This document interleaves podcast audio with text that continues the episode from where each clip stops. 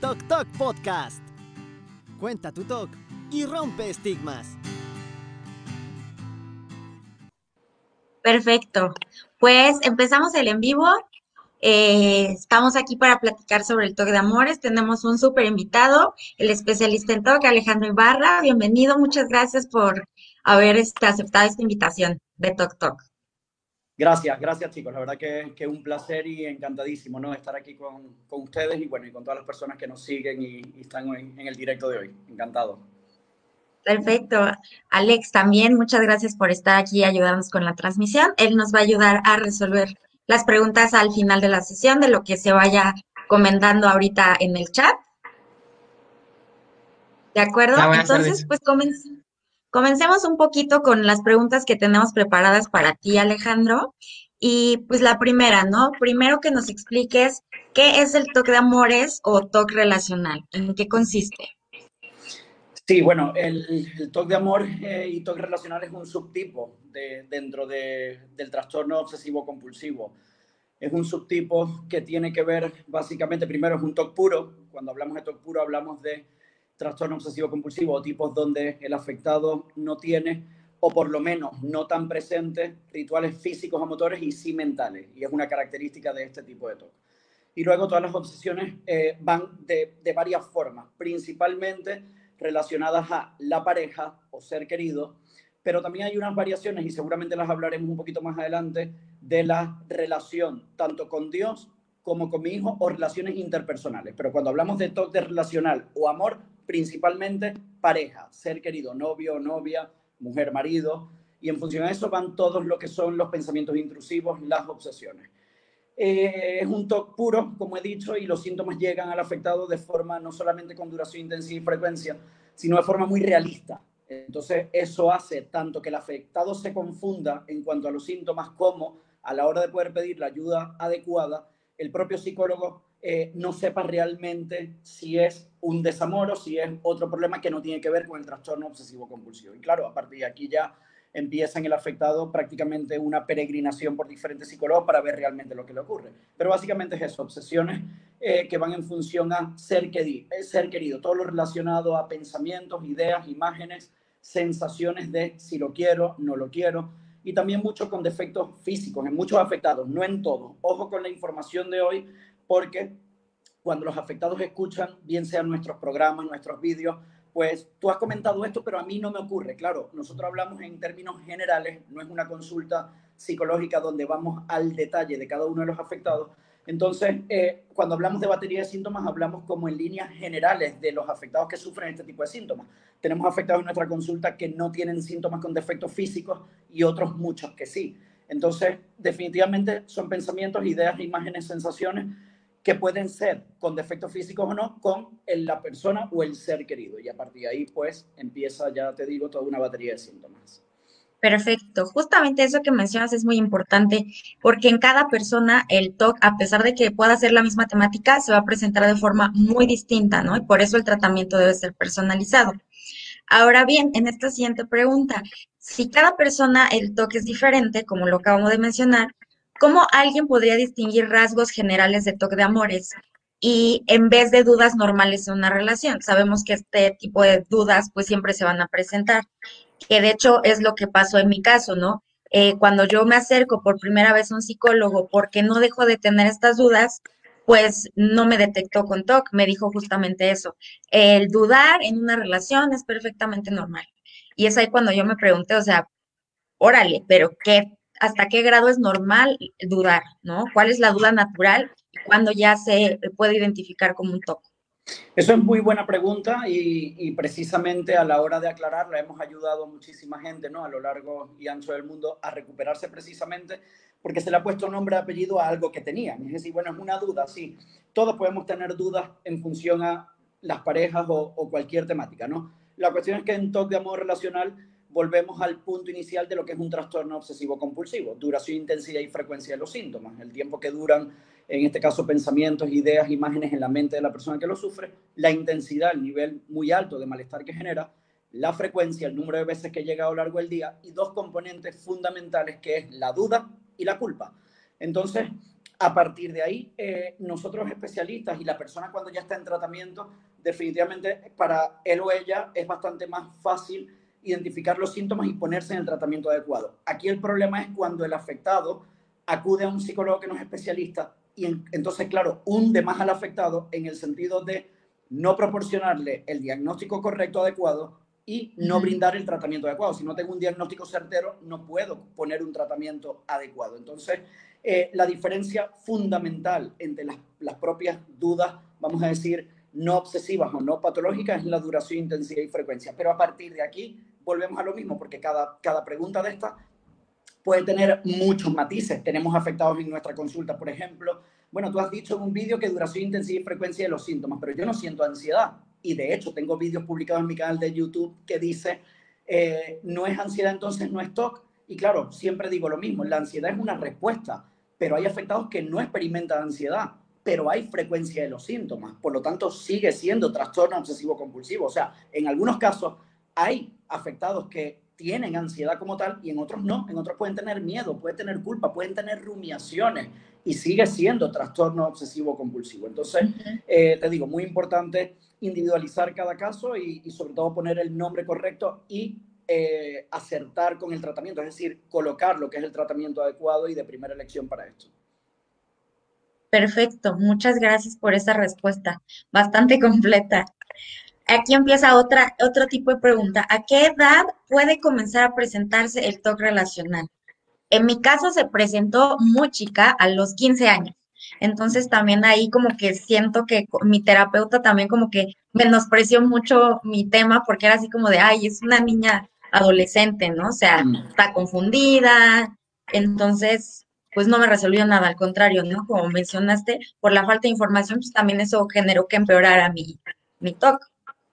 Sí, efectivamente. Eh, mira, eh, en nuestra consulta hemos visto afectados más o menos con esa edad, con la edad que, tú comenzaste, 14, 15, 16 años.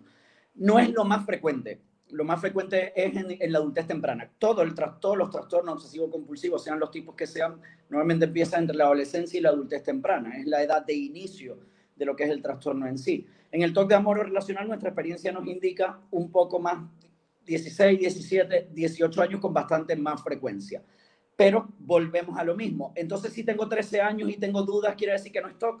No, puedes tener 13 años con dudas, duración, intensidad frecuencia de los síntomas y es TOC. El que no hayamos visto muchos casos o algunos casos con esa edad no quiere decir que no sea TOC. Y ahora nos vamos a la parte opuesta en cuanto a edad. Eh, tenemos y hemos tenido en nuestra consulta afectados, por ejemplo, con 55 o 60 años con TOC de amor relacional. Entonces, después de los 40 o 45 o 50, no puedo sufrir TOC de amor.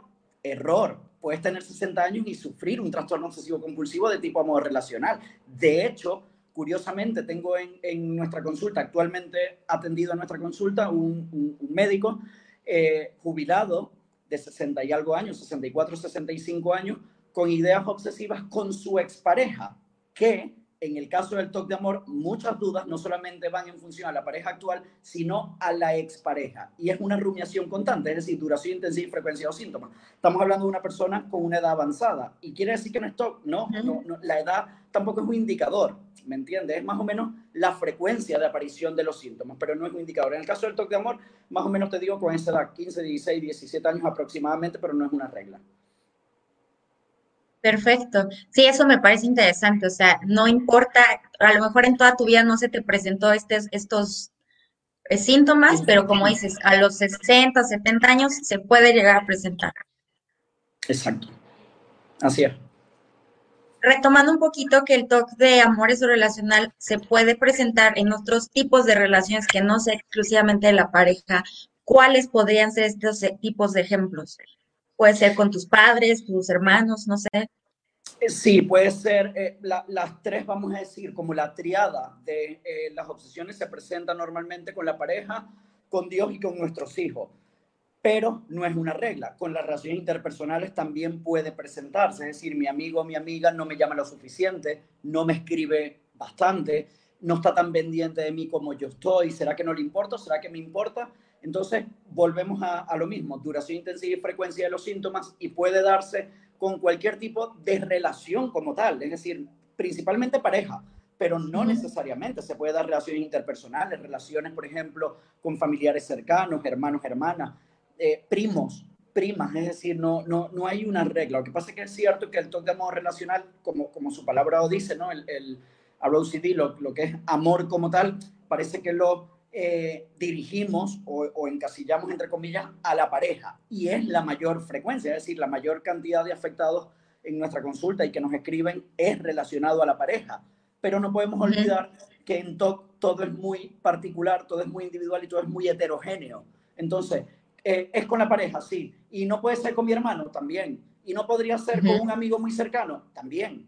¿Me entiendes? Lo que pasa es que más frecuentemente, aparentemente, ocurre con las parejas. Pero sí, definitivamente con Dios podría eh, tener. No, no, no, tengo la suficiente eh, relación cercana con Dios, no rezo suficiente y no es síntoma de toque religioso, no, no, no tiene que ver con un toque de tipo religioso o con un religious scrupulosity que tiene que ver también con la ética y la moralidad, no, no tiene que ver la relación directa con Dios. Por eso es muy importante eh, profundizar en estos temas porque eh, en el momento en que profundizamos podemos ver la diferencia entre unos subtipos y otros. Entonces, claro, todo lo que tenga que ver con Dios es religioso, no, no necesariamente. Una persona con un toque supersticioso o un toque de contaminación puede rezar tres Padres Nuestros para no contaminarse perfectamente. No quiere decir que tiene rituales únicamente de limpieza, por poner un ejemplo.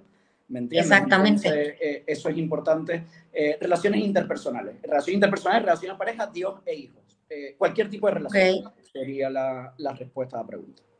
Perfecto. Y eso es muy interesante porque muchas veces buscamos información a lo mejor para, ya sabes, ¿no? El clásico de estar buscando nuestros síntomas en internet, a ver si nos identificamos con algo y como no encontramos algo exactamente particular a lo que nosotros estamos sintiendo, entonces te sientes perdido, entonces dices, no es TOC y refuerzas más tu idea, ¿no?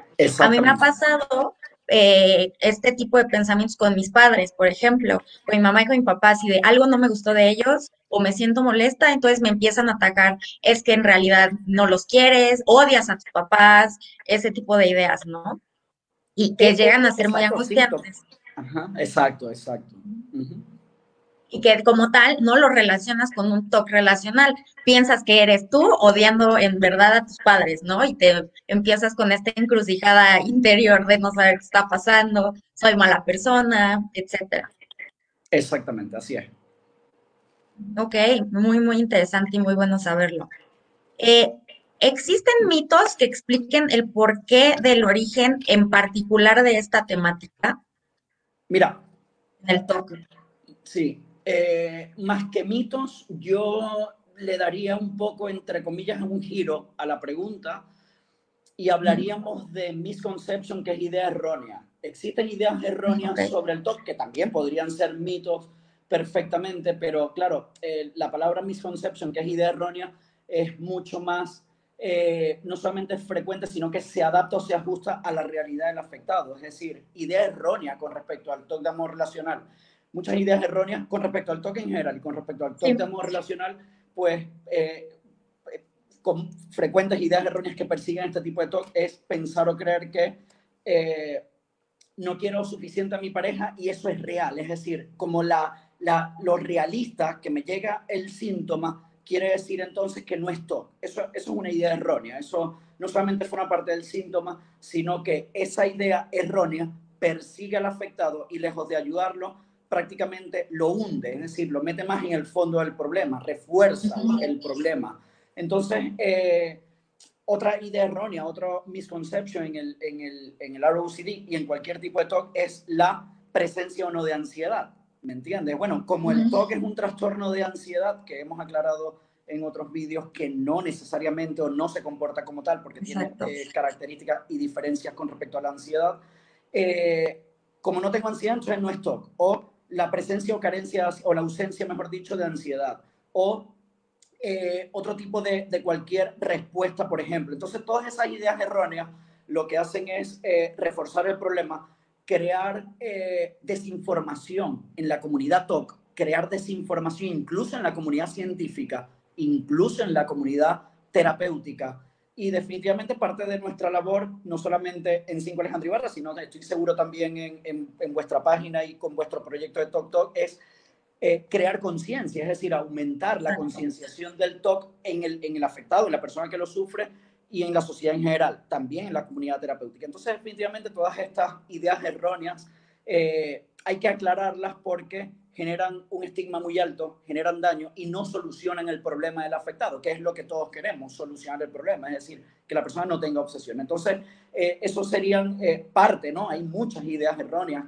eh, ausencia o presencia de ansiedad, si los síntomas son reales, las sensaciones, por ejemplo, que noto son reales, esto quiere decir que no es todo, o quiere decir que realmente no lo quiero. Todo eso son parte de los síntomas e ideas erróneas que están en, rondando ¿no? en el, en el toque de amor relacional. Claro.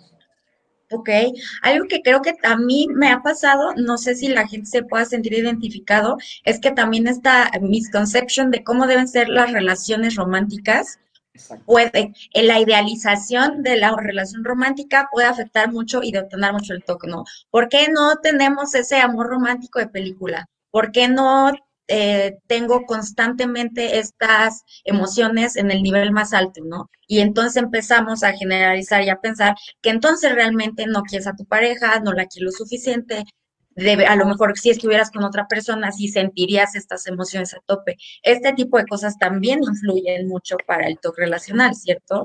Exactamente, así es, sí, ese detalle se me escapaba porque hay mucha información con todo esto, pero es sí, es muy amplio Exacto, pero es muy buena acotación, efectivamente, tener como la expectativa de la pareja perfecta, del amor romántico y del amor donde lo que es el true love, ¿no? El amor verdadero sí o sí que yo lo sienta y que yo lo note. Y las relaciones de pareja, la naturaleza de las relaciones de pareja no funcionan de esa forma. Entonces, pues sí, definitivamente también es una idea errónea o, o misconception, ¿no? Ok, perfecto. Y por ejemplo, en la siguiente pregunta hablo de si existen algunos rasgos en particular de, por ejemplo, nuestra, la personalidad de cada persona. Hay diferentes tipos de personalidades, ¿no? Y el entorno y contexto en el que creciste. ¿Podrías influir en que tú desarrolles en particular esta temática de TOC? Mira, eh, parece, parece, porque tampoco en, todo esto también es importante tolerar la duda y la incertidumbre. Es decir, todas las personas con rasgo o todos los afectados con TOC con rasgo perfeccionista desarrollan el OCD. No, no tienen por qué. Ahora, eh, hay investigaciones que apuntan y, e información y lo podemos contrastar con la, en nuestra consulta, en la práctica diaria, que los afectados con TOC de amor relacional tienen eh, rasgos de personalidad perfeccionistas más que con cualquier otro tipo o subtipo de, de TOC como tal, más que coordinación con rituales de limpieza, pederastia, pedofilia, etcétera, etcétera. Volvemos a lo mismo, ojo con información, porque entonces eso quiere decir que todos los afectados son perfeccionistas. No, no quiere decir eso, sino que hay como una tendencia a ese perfeccionismo, que luego en la, en la práctica, en el día a día, se puede ver reflejado. ¿Por qué? Porque realmente la persona o la mayor parte o cantidad de afectados que sufren este tipo de TOC son personas que llevan al límite la relación de pareja en cuanto a lo perfecto. Es decir, quiero sentir perfectamente por mi pareja, quiero que me guste perfecto, quiero que su personalidad sea, bien sea estable emocionalmente, muy inteligente, eh, muy profesional o muy eh, buen padre para el futuro de mis hijos todo lo llevan a esa perfección. Entonces, eh, esa tendencia nos indica que esos rasgos de perfeccionismo están un poco más presentes en afectados con TOC. Los rasgos de perfeccionismo eh, son características de personalidad, como todos lo sabemos, que es como el ADN que tiene la persona. Pero todo es trabajable, es decir, no solamente se puede trabajar los síntomas TOC, sino que la persona puede trabajar eh, no solamente con EPR, sino también, por supuestísimo, con Mindfulness y en su propia personalidad para, hacer un poco, para tener un poco más de flexibilidad psicológica.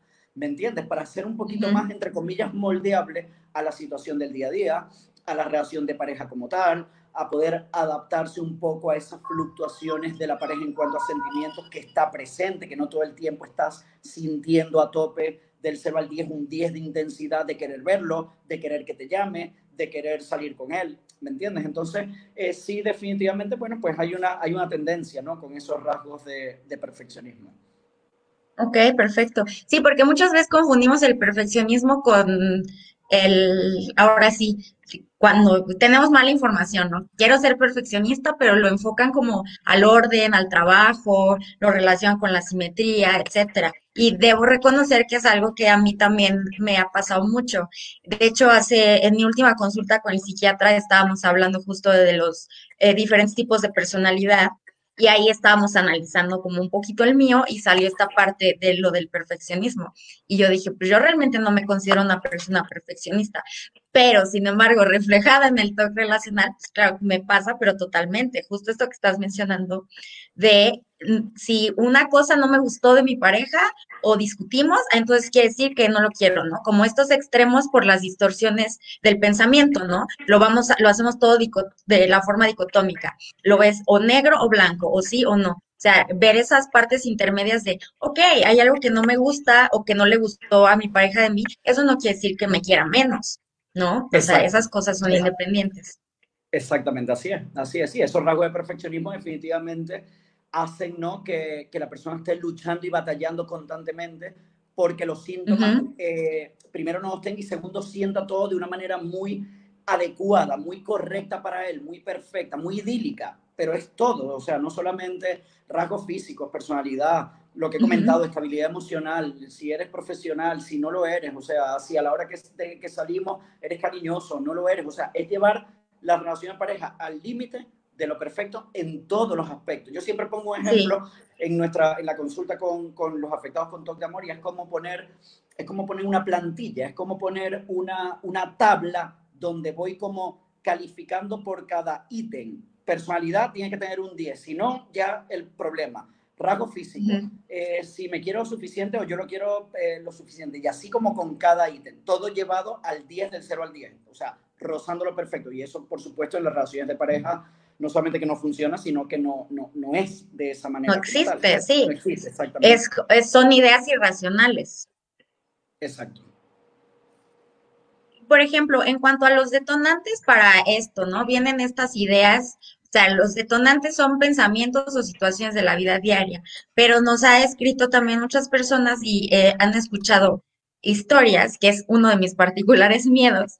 Cuando te vas a casar, puede ser un detonante intenso e incluso, en, o sea, puede ser el inicio de, tu, de que se presente tu TOC o también puede ser un detonante para que empeore tu TOC relacional Puede ser, sí, eh, muy buena pregunta. Pueden ser ambas, pueden ser ambas. Es decir, definitivamente todo lo que tenga que ver con bodas, eh, nacimientos de niños, salir embarazada o comprarnos una casa o irnos a vivir juntos, todo, todo lo que sea planificar eh, cierto presente futuro, con miras al futuro, son disparadores y son detonantes de obsesiones en este, en este tipo de talk. Incluso cuando afectados, por ejemplo, están en fases avanzadas de recuperación y ya viene como el siguiente paso. Bueno, llevo cinco años con mi pareja, me estoy recuperando del toque de amor relacional, ahora viene el siguiente paso que es irnos a vivir juntos o casarnos. Entonces, vuelta a empezar en cuanto, me refiero a vuelta a empezar en cuanto a que se disparan obsesiones que hay que trabajarlas para ahora poder ayudar al afectado a que entre en esa nueva dinámica, en ese nuevo cambio. ¿Por qué? Porque definitivamente eh, en todo lo que sea un cambio de vida como tal, genera, son disparadores y son detonantes. Y en el toque amor relacional, todo lo que sea algo que es para toda la vida, pues genera muchísima ansiedad, malestar, angustia, duda, culpa y todos los síntomas en el afectado con toque amor relacional. Hemos visto, por ejemplo, afectados que han estado eh, controlando los síntomas o asintomáticos y en el momento de que se acerca o boda o nacimiento o eh, simplemente salir embarazada, pues ya empieza eh, lo que es el, los síntomas, ¿no? Igual cuando se van a casar. Recuerdo, ahora mismo estoy recordando, me ha venido a la mente el caso de un chico que está siendo, está, ya está casi de alta, atendido en nuestra consulta. Fíjate lo curioso, con un TOC relacional con un futuro embarazo de la, de la mujer en este caso. Es decir, ¿seré yo buen padre? ¿Seré yo lo suficientemente responsable para atender a mi hijo el resto de su vida. Todo esto, por supuesto, con duración intensiva y frecuencia y con obsesiones. Esto es un caso de eh, relacional con un hijo que ni siquiera está en camino, sino que es un futuro. ¿Me entiendes? Entonces, es lo que comentamos hace un rato, que no solamente es con la pareja, pero sí, definitivamente todo lo que son historias y, y historias y comparar síntomas con otras parejas parejas, por ejemplo, que se van a casar, ya yo tengo, suponte, 30 años y mi pareja, mis amigos se van a casar, entonces quiere decir que ya a mí me va a llegar el momento de casarme. O todo el mundo me pregunta, bueno, ¿y tú para cuándo? ¿Y cuándo vas a tener hijos? Todo eso son disparadores que hacen que sí, la totalmente. tengan, exactamente, tenga pensamientos constantes y rumiaciones, pero bueno, todo esto, por supuesto, se puede, se puede trabajar cuando hablemos de tratamiento. Y, y lo más importante, más que los detonantes y disparadores, es poder... Eh, trabajar de forma que se reduzca la duración, intensidad y frecuencia de los síntomas y la persona pueda hacer vida eh, normal o por lo menos una vida adaptativa, una vida sana. Exacto, ok, perfecto. Y ahorita, bueno, ya hemos hablado de diferentes situaciones en las que se puede presentar, pero por ejemplo, tú en tu experiencia, ¿podrías darnos tres ejemplos? ¿Podrían ser de los más frecuentes o los más raros que te hayan tocado? O bueno, no raros, poco frecuentes ejemplos de pensamientos intrusivos de pacientes y sus respectivas compulsiones. Sea, ¿cuáles serían tres ejemplos? Sí, eh, a ver, mm, ejemplos, por ejemplo, de, de, pensamientos intrusivos con respecto a la OCD, todo lo que tiene que ver con si quiero o no quiero a mi pareja. Por ejemplo, eh, ¿será la mujer de mi vida? Ese sería un, un, ejemplo de un pensamiento bastante, bastante frecuente, ¿no? Ahora, las compulsiones. Las compulsiones normalmente son mentales. Respuesta. ¿Será la mujer de mi vida? La respuesta sería, claro que es la mujer de mi vida si llevo 5 o 6 años con ella. Esa respuesta es una compulsión mental. Esa compulsión mental eh, refuerza, por supuesto, la idea. Pero claro, las compulsiones no necesariamente es, o sea, las compulsiones mentales no necesariamente es únicamente la respuesta. Puede ser, por ejemplo, ¿será que no siento lo mismo por ella? Que sería otro pensamiento y entonces comparo o chequeo o reviso sensaciones para ver si yo siento o noto. Quiere decir que no solamente mental, sino que puedo tener un checking o rechecking de sensation, ¿no? Y voy constantemente viendo a ver qué siento, qué noto. Eh, otro ejemplo podría ser eh, con los defectos físicos. La nariz muy grande, tiene un lunar, entonces eh, pues eh, la nariz la tiene muy grande y ya no me gusta tanto. O y si eh, debo dejarla porque tiene la nariz muy grande, sería otro ejemplo. Y otra vez entonces las compulsiones mentales o, el revisar y el chequear. en toque de amor relacional, todo lo que tiene que ver con este, todo lo que tiene que ver con compulsiones mentales y con revisar sensaciones está muy frecuente. La persona está constantemente analizando sus propias sensaciones siempre está analizando cuándo lo abrazo, cuándo no lo abrazo, si estamos en el sofá viendo la tele y me toca, o si me mira, o si yo la miro. Es un constante análisis. Entonces, eh, definitivamente, eh, los síntomas, claro, en TOC siempre hay una batería de síntomas, por eso se habla de batería de síntomas, porque no es un solo síntoma. Puede ser también incluso, son muchísimos, exacto, puede ser incluso el impulso de dejarla o de dejarlo. Estoy muy agobiado, no me gusta, eh, este no va a ser el hombre o mujer de mi vida, lo dejo. Eso es una compulsión, o sea, ese impulso de dejarlo o de dejarla o de volver, entonces definitivamente hace que todo esto se refuerce. Pero te digo, ejemplos tres, o sea, hay mil, quinientos, sí, no, millones. son muchos, son muchos, son muchos, o sea, es prácticamente todo. O sea, nosotros hemos tenido afectados en nuestra consulta cuando has dicho eh, ejemplos menos frecuentes pues no sé, oler la ropa, la mirada, si me ha mirado de una forma, el número de veces que me escribe, los emotíconos que pone o que deja de poner, eh, si me escribe lo suficiente o no por WhatsApp, si me llama por teléfono, si es cariñoso, si cuántas veces al día me dice te quiero, te amo, te adoro, eh, si yo le respondo con intensidad o no, o sea, es todo, es todo de, definitivamente de síntomas y de, y de rumiaciones. Sí, totalmente. O sea, yo considero que a mí el, el TOC relacional, bueno, en general, pero en particular el TOC relacional, siento que te convierte en una persona hipervigilante, tanto de ti mismo como de tu pareja. Como dices, ¿cómo me miró? Ahora no me abrazó tan fuerte como me abrazó la otra vez. ¿Qué significa? Es un análisis constante, es un análisis constante no solamente de, de, de tus propias sensaciones y de lo que tú sientes o notas, sino recuerda también que hay unos síntomas que tienen que ver, que se llama focus partner, cuando están enfocados en la pareja y es de él o ella hacia mí. Entonces, muchas veces es como eh, veo que me ha mirado o lo que he dicho, si me ha escrito, o sea, todo lo relacionado de él o ella hacia mí. Entonces, eh, es un análisis constante, lo que tú dices, eh, es, una, es una constante rumiación y un análisis constante de todo lo que tenga que ver con la relación de pareja. Exactamente. Por ejemplo, también se presenta, ¿cuál podría ser la diferencia en este caso del talk relacional con el focus partner? O sea, viendo a lo mejor de tu pareja, ¿no? Está escribiendo un mensaje y empieza a imaginar con quién está hablando, ya no le intereso, le interesa otra persona, etcétera. Este tipo de ideas, ¿cómo se podrían diferenciar de lo que es la celotipía? Todo lo que tiene que ver una vez más con duración, intensidad y frecuencia de los síntomas y las rumiaciones constantes. Es decir, en TOC, eh, la única forma que tenemos prácticamente de poder diferenciarlo de cualquier otra patología o de cualquier otro trastorno, desorden, etcétera, etcétera, es lo que tiene que ver y siempre, y esto es bueno grabárnoslo como un mantra, duración, intensidad y frecuencia de síntomas. Ningún trastorno, ningún desorden, ninguna patología, ningún problema de lo que sea tiene una duración, intensidad y frecuencia de síntomas tan elevada, tan compleja como el, como el TOC en general. Y en el TOC de amor relacional, pues se ven, por supuesto, esas particularidades de duración, intensidad y frecuencia, porque los síntomas están constantemente en la persona, es todo el tiempo con la persona. Cuando la persona va mejorando, obviamente, toda esa carga obsesiva se va reduciendo y hay bastante menos intensidad, ¿no? Pero en las primeras fases de, tratamiento hay una, una, carga obsesiva muy alta. Sí, completa y absolutamente.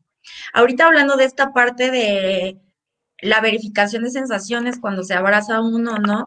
También quería tocar la parte de lo, del groinal response cómo se presenta el groinal response en el TOC relacional. Y bueno, para las personas que no saben qué es el groinal response, si lo puedes explicar brevemente. Sí, eh, response es una respuesta que se da en los afectados que experimentan eh, contenido sexual como el TOC de amor relacional, pederastia, pedofilia, TOC de homosexualidad, principalmente con contenido sexual. Y es una respuesta que es involuntaria y es un síntoma más. Esta respuesta involuntaria tiene que ver muchas veces no tanto con los valores, principios de la persona, sino con el cerebro como tal. Es decir, hay un eh, acelerador sexual y un freno sexual y cuando en algunos afectados, en algunas personas, todos los seres humanos tenemos un freno un acelerador sexual. En algunos está un poco más desarrollado, en otros está como con el freno de mano echado o metido. Entonces, eh, ante cualquier estímulo, la persona puede tener una respuesta sexual. Esta respuesta sexual normalmente es un eh, cosquilleo o un calentamiento o una vibración de eh, órganos genitales en el hombre y en la mujer. Esto es involuntario. ¿Qué pasa? Que eh, suponte, te pongo un ejemplo, voy por la calle, veo una chica guapa o un chico guapo en el caso de, de la mujer y experimento groinal. Entonces, bueno, como he experimentado groinal, que es una sensación de cosquilleo calentamiento con una persona que no es mi pareja, quiere decir que no lo quiero lo suficiente. Y para la persona es como una prueba de que o no lo quiero, o de que soy homosexual, o de que soy un pedófilo, etcétera, etcétera. Esto no es una prueba de nada, esto es un eh, síntoma y es un, es un síntoma y es una respuesta que es involuntaria y que debe trabajarse directamente con exposición. Es decir, esto que voy a comentar es muy importante porque eh, no solamente el groinal, además de que es un síntoma y es un síntoma que es involuntario, eh, el razonamiento lógico como tal no entra dentro del groinal. Por mucho que nosotros le expliquemos a una persona, es normal que veas una chica guapa, un chico atractivo por la calle y tengas un calentamiento, vibración o, erección, incluso en la zona genital o lubricación en el caso de la mujer, pero eso no es un indicio de que no quieras a tu pareja o de que seas gay o homosexual. En, en, la mente o, o con, cuando la persona está inundada de pensamientos obsesivos, todo ese razonamiento lógico es inútil, es infértil prácticamente, es decir, no tiene un efecto como tal. La mejor forma la mejor forma es la exposición, con prevención de respuesta, por supuesto, pero directamente a la sensación para poder desactivar esa respuesta involuntaria, hasta que poco a poco se normalice y entonces una, o no ocurra, o dos, en caso de que ocurra, la persona no le genere malestar. Es decir, es una respuesta, punto. O sea, Groinal es eso, es una respuesta. Just that. Solo eso, no hay más. Lo que pasa es que para la persona que lo sufre, no, esto no es normal, esto me pasa algo, esto es que no quiero, esto es una prueba de algo, ¿me entiendes? Pero no es eso, es una respuesta, simple y llanamente. Perfecto. todo, el, todo el mecanismo, eh, todo el mecanismo eh, de presente en el cerebro y todo el mecanismo sexual es lo que lo hace complejo. Y volvemos a lo mismo. Cuando tengo delante un terapeuta que con la mejor intención del mundo me quiere ayudar y yo le comento esto, bueno, si tienes esto, quiere decir que, bueno, es normal, pero a lo mejor es que tienes dudas de tu pareja y lo ideal sería eh, hacer un listado de pros y contras y dejarla o dejarlo. Entonces confunde más. Empeora. Exactamente, confunde más al afectado y a la población en general, a la comunidad en general, a la población en general. Exactamente, sí, completamente. El ir con alguien que no es especialista en el tema es terrible. Y además, bueno, a mí me sorprende cómo todavía existe tanta falta de información, tanto en psicólogos como en psiquiatras de esta parte, ¿no? Y bueno, esta parte es cómo se combate este TOC. Con EPR, ¿estamos de acuerdo? Es la mejor opción para... Sí, el tratamiento de primera elección para el trastorno obsesivo compulsivo y, y el único que no solamente que ha demostrado resultados óptimos y evidencia científica es la exposición con prevención de respuesta. Ahora, la pregunta mm, del millón sería, ¿cómo hacer la EPR? Porque sabemos que la EPR funciona para esto, pero el problema no es ese. El problema es cómo llevar a cabo la EPR de forma individual, de forma que tenga un funcionamiento y que me dé resultados óptimos con el afectado cuando todo es, entre comillas, tan enredadizo, cuando hay pensamientos, cuando hay emociones, cuando hay sensaciones, cuando hay groinal en muchos casos. Entonces, tienes que hacer PR, sí, muy bien. ¿Y cómo hago yo esto? ¿Cómo hago EPR? Entonces, si bien es cierto que la exposición, prevención y respuesta del tratamiento de primera elección, yo agregaría que la forma de hacer la exposición con prevención de respuesta es lo que va a dar el cambio en cuanto al tratamiento exitoso o no yo agregaría, no es solo la EPR, es la forma como se hace la EPR lo que va a generar cambios significativos en cuanto a duración, intensidad y frecuencia de los síntomas y la persona va a mejorar. ¿Por qué digo esto de esta forma tan contundente, tan seguro y tan, tan clara? Porque he visto muchos terapeutas hacer EPR en cualquier tipo de TOC sin ningún tipo de eh, resultados entonces no es la EPR, que la EPR no funciona porque la he aplicado aquí y el paciente no ha mejorado. Perdona, la EPR funciona, hay que ver cómo has hecho la EPR o si es otro el que no funciona. ¿Me entiendes? Más bien. ¿Me entiendes? Pero la EPR como tal funciona. Ahora, en el 100% de los casos, nada funciona en el 100% de los casos. Entonces, es muy importante, eh, siempre recomiendo cuando se hace exposición y prevención y respuesta para el toque de amor relacional, comenzar por los pensamientos y luego poco a poco ir avanzando en eh, exposición e imaginación a situaciones y luego a sensaciones y así sucesivamente. Ir de lo, vamos a decir, de lo más básico a lo más complejo. Y de último, todo lo que tiene que ver con la parte sexual, relaciones sexuales, ex-groinal, por ejemplo, todo eso dejarlo para la parte un poco más avanzada. Cuando la mente de la persona no solamente está trabajando mejor, sino cuando la persona ya sabe cómo identificar el síntoma y exponerse a ellos cuando no evita, porque la evitación es una compulsión que está muy frecuente en el ROCD, por ejemplo, la eh, reaseguración, la, el estar constantemente reasegurando, seguro que me quieres, seguro que te quiero, seguro que te he dicho esto, ese, ese eh, reassurance está constantemente presente, entonces todo eso hay que disminuirlo. La EPR ayuda a todo eso, no solamente a enfrentar el estímulo temido, sino también poco a poco a reducir las compulsiones. Pero yo recomiendo ir de menos a más. Primero lo más básico, que es pensamiento, y luego poco a poco meternos en áreas más complejas. Esa sería mi, mi recomendación y, y, mi experiencia, pues me lo, lo hace hacer así porque eh, lo probé en su bueno, probé en el sentido de que eh, siempre por el ímpetu también de ayudar al afectado a que avance más rápido, empiezas a, disparar, bueno, eh, lo ayudo en Groina, lo ayudo en esto, y, quieres avanzar, pero todo tiene su proceso, todo tiene, tiene su momento. Si la persona no sabe exponerse o va empezando las exposiciones, no es recomendable entrar en exposiciones más complejas aún hasta que no conozca la técnica, domine la técnica, tenga un control sobre sus síntomas, haya disminuido las conductas evitativas, haya disminuido rituales mentales. Entonces ya empezamos a trabajar, sí, sensaciones y la parte sexual que es más compleja en, toda esta ecuación, ¿no? Ok, eso sí, suena súper bien, porque justo, además la parte de empezar a lo mejor con los pensamientos, que es como lo que a lo mejor sí te causa mucha ansiedad, pero a lo mejor puedes aterrizar mejor que ya las partes físicas, ¿no? Como lo sexual. Exacto, exacto. Okay. exacto. ¿Nos podrías dar algún ejemplo de EPR para el TOC de amores? No lo digo con el propósito de que la gente lo imite en casa, porque no, que lo haga con su especialista, sino para que la gente, muchas veces, eh, sobre todo los que están iniciando con tratamiento TOC, y a lo mejor no saben qué es la EPR, o sea, no mm, saben el concepto, pero no saben un ejemplo de cómo es que funciona. Sí, sí, eh, mira, voy a intentar poner un ejemplo de, entre comillas, de, de cada síntoma a ver si, si es posible. Lo primero, cuando hablamos de pensamiento, suponte que el pensamiento sea, ¿será que no quiero a mi pareja? Entonces, se haría primero exposición al pensamiento. ¿Cuál sería la exposición al pensamiento? Con los ojos cerrados durante aproximadamente 30 minutos, la persona debe pensar constantemente con ese, o estar conectada con ese pensamiento en la mente.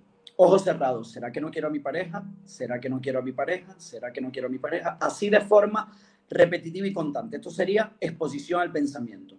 Esta exposición al pensamiento se puede llevar a cabo con cualquier pensamiento, uno por uno. Entonces, la pregunta siguiente, sí, pero es que yo tengo 800.000 pensamientos al día, sí, pero tienes algunos que son más frecuentes que otros.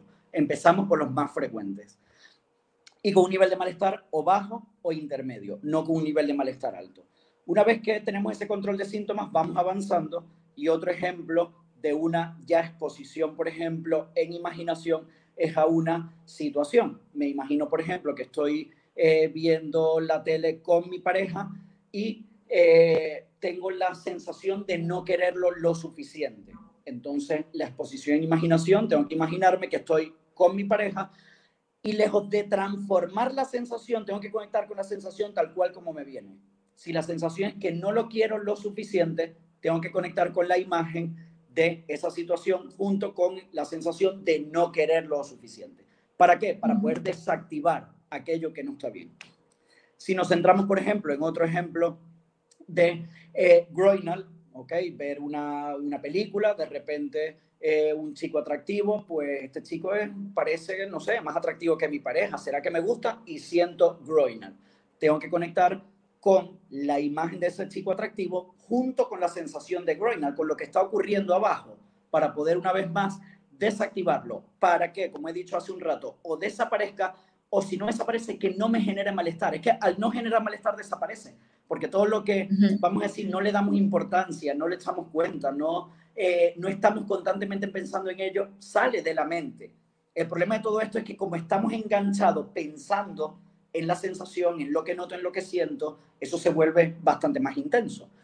Y creo que eso sería un poco un ejemplo de exposición al pensamiento, en imaginación y a Groinal, que definitivamente esto es complejo y, debe ser eh, ayudado por un especialista. Esto lo digo eh, sin pelos en la lengua y lo digo con la mayor, eh, vamos a decir, claridad posible, porque el toque es complejo en sí.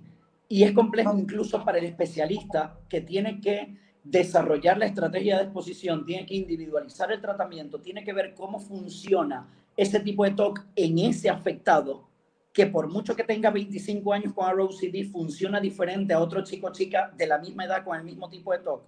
Y todo eso es muy difícil de llevarlo a cabo a través de un vídeo de autoayuda, de un manual de autoayuda, y más si no eres psicólogo, que en muchos casos hay pues organizaciones o lo que sea que no son psicólogos y plantean tratamientos. No puedes plantear un tratamiento si eso esto se nos hace complejo a los terapeutas que somos especialistas. Imagínate a alguien que no domine este tema. Eh, es muy poco, por supuesto, ético, profesional, serio y es un riesgo. Es un riesgo porque puedes convertir eh, una técnica muy potente, muy válida como la exposición y prevención, y prevención de respuesta en algo potencialmente dañino e ineficaz de algo que funciona lo puedes convertir en algo que no funciona porque no ha sido pautado, orientado, guiado por un especialista y el tratamiento individualizado.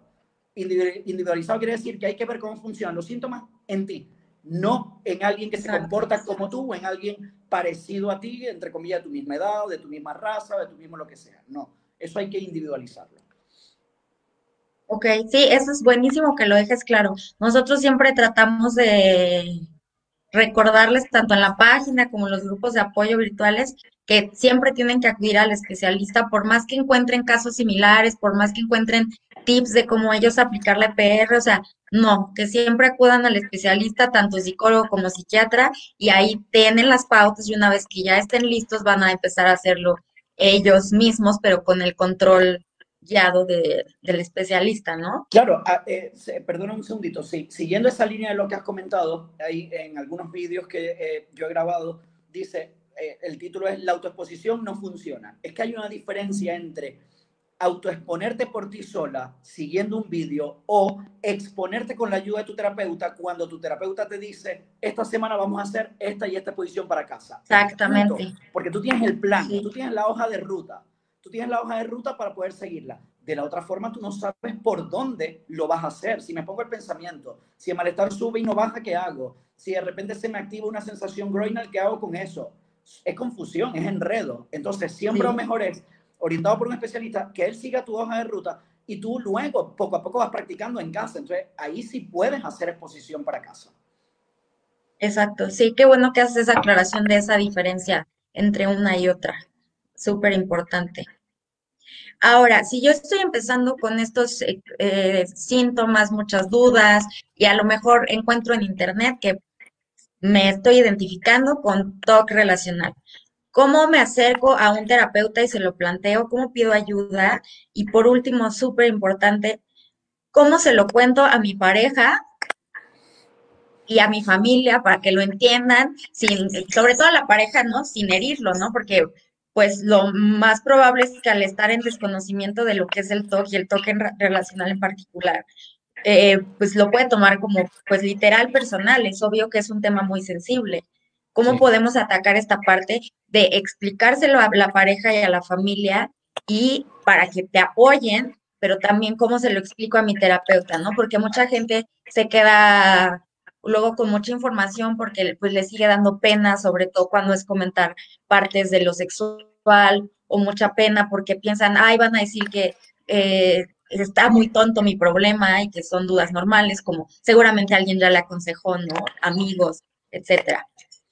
Sí, eh, mira, con respecto a la primera pregunta de eh, una vez que tengo la información y me identifico con este vídeo, con esta página como TokTok, o me, identifico con algún, eh, pues no sé, testimonio de algún blog o alguna historia, si hay presencia de síntomas de trastorno obsesivo compulsivo, la historia de la persona es compatible o por lo menos tiene la duda si es TOC, mi respuesta prácticamente unísona en la mayor cantidad de correos que recibo a diario es la misma siempre. Busca un especialista en TOC y comienza a andar el camino para recuperarte. Esté donde esté, en México, en Argentina, en España, en donde sea, en cualquier parte del mundo que esté, pero busca un especialista en mayúscula porque es la, es la única forma y el único profesional que va a poder ayudarte, primero, a poner el nombre a tu problema y segundo, a solucionarlo. El ROCD ha sido un, eh, concretamente, precisamente por esto de la pareja y si lo quiero, como deshojar la margarita, ¿no? Lo quiero, no lo quiero, me quiere, no me quiere, ha sido eh, uno de los tipos de TOC centro de eh, visitas a cualquier otro tipo, no solamente de profesional, sino de cualquier, eh, no sé, actividad o lo que sea en el mundo entero, desde, por supuestísimo, psicólogos general, generales o psicólogos sanitarios y psicólogos un poquito más generalistas, psicoanalistas, psiquiatras, sacerdotes, pitonizo, brujas, todo, todo lo habido y por haber, solo para que alguien me dé la respuesta y me diga, esto es todo y, o no, o dejo a mi pareja, o qué hago con él, me caso, me divorcio, ¿qué hago? Entonces, eso definitivamente es eh, desinformación. Por lo tanto, lo primero, si tienes la duda, que ya la duda, por supuesto, forma parte del trastorno, de que esto es todo, busco un especialista. O sea, no, no, no, no, no dudes en acudir a alguien que entienda el trastorno obsesivo compulsivo, porque es bastante más fácil. A veces recibimos llamadas, es poco frecuente, pero recibimos llamadas, ayer mismo recibí la llamada de una chica eh, de Valencia, España, y eh, tenían la duda entre si era dependencia emocional. Yo, mira, en Valencia tienes a esta gente y te, y te doy el nombre un diagnóstico y, es la mejor forma de saberlo, porque si no hay síntomas claros de TOC, yo no te puedo ayudar porque no es mi, competencia profesional. Ahora, si hay duración intensiva y frecuencia de los síntomas y hay esto y esto y esto, entonces, por supuesto que te ayudo. Pero cuando no hay una sintomatología TOC, en el caso nuestro, que solo trabajamos con TOC y trastorno de ansiedad, pero el 98% de la consulta es TOC de todas las variables habías y por haber, eh, lo mejor es buscar un especialista. Y si no es esto, entonces busca ya otro psicólogo, un psicólogo más general. Pero es fundamental estar eh, siempre eh, guiado por un especialista en TOC. Eh, luego, con respecto a la segunda pregunta de cómo se lo cuento a mi pareja, porque claro, en el TOC de amor relacional el estímulo, el disparador principal es la pareja. En, el, en casos de otros tipos de TOC es cómo se lo cuento a mi madre o como en el TOC de familia o en el TOC de homosexualidad, ¿no? En el caso del TOC relacional, principalmente la pareja.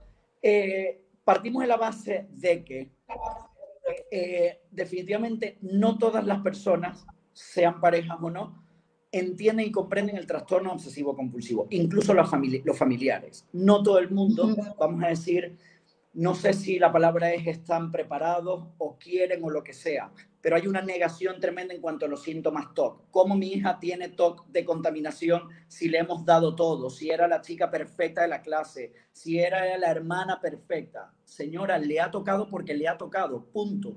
Vamos a resolver el problema.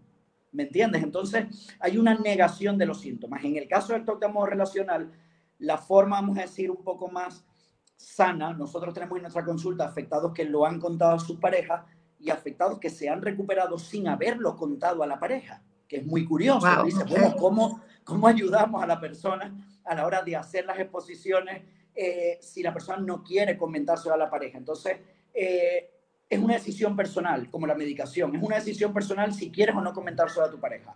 Si no solo quieres comentar, yo voy a buscar las estrategias necesarias, la forma de llevar a cabo la exposición para que manteniendo tu secreto, que lo quieres llevar de esa forma y es respetable, yo pueda ayudarte, para no condicionarte a que tengas que hablar con tu pareja sí o sí. Por supuesto, si se lo dices a tu pareja, mejor.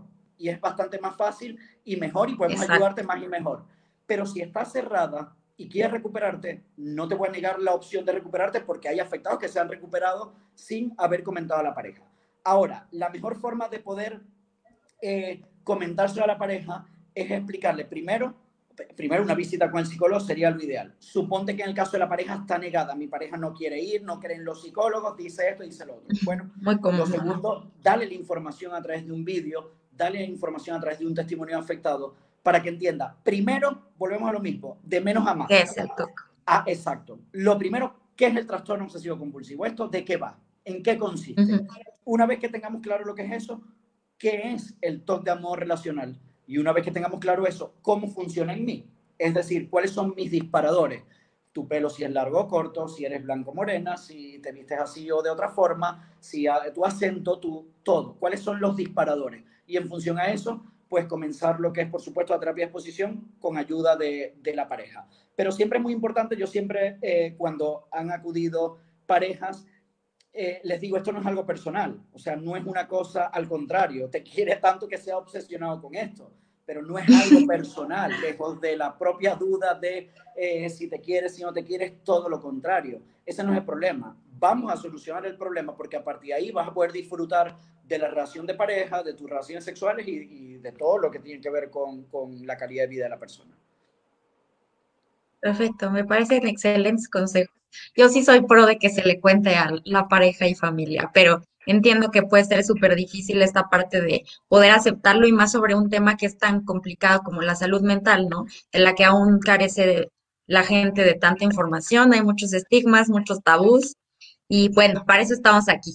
Claro, eh, también con el tema de la pareja funciona en las familias igual. Eh, tengo un familiar con TOC, ¿qué hago? ¿Se lo cuento a mi madre? No se lo cuento. O sea, lo ideal es contárselo, por supuesto pero allá, pues, por eso es que el, TOC también crea tantísimo aislamiento y tantísimo sufrimiento en solitario, porque la propia vergüenza, estigma, tanto de la sociedad como de los síntomas, hace que cómo voy a decir yo esto, cómo voy a decir que no quiero a mi pareja, cómo voy a decir que no sé si soy gay, cómo voy a decir que no sé si me atraen los niños pequeños. Entonces, eso hace que, la, ah, siempre digo también, eh, no es el contenido de las obsesiones, y eso seguramente me lo habéis eh, leído en los diferentes posts que voy publicando a través de Facebook, no es el contenido de las obsesiones, o sea, da igual cuál sea el contenido.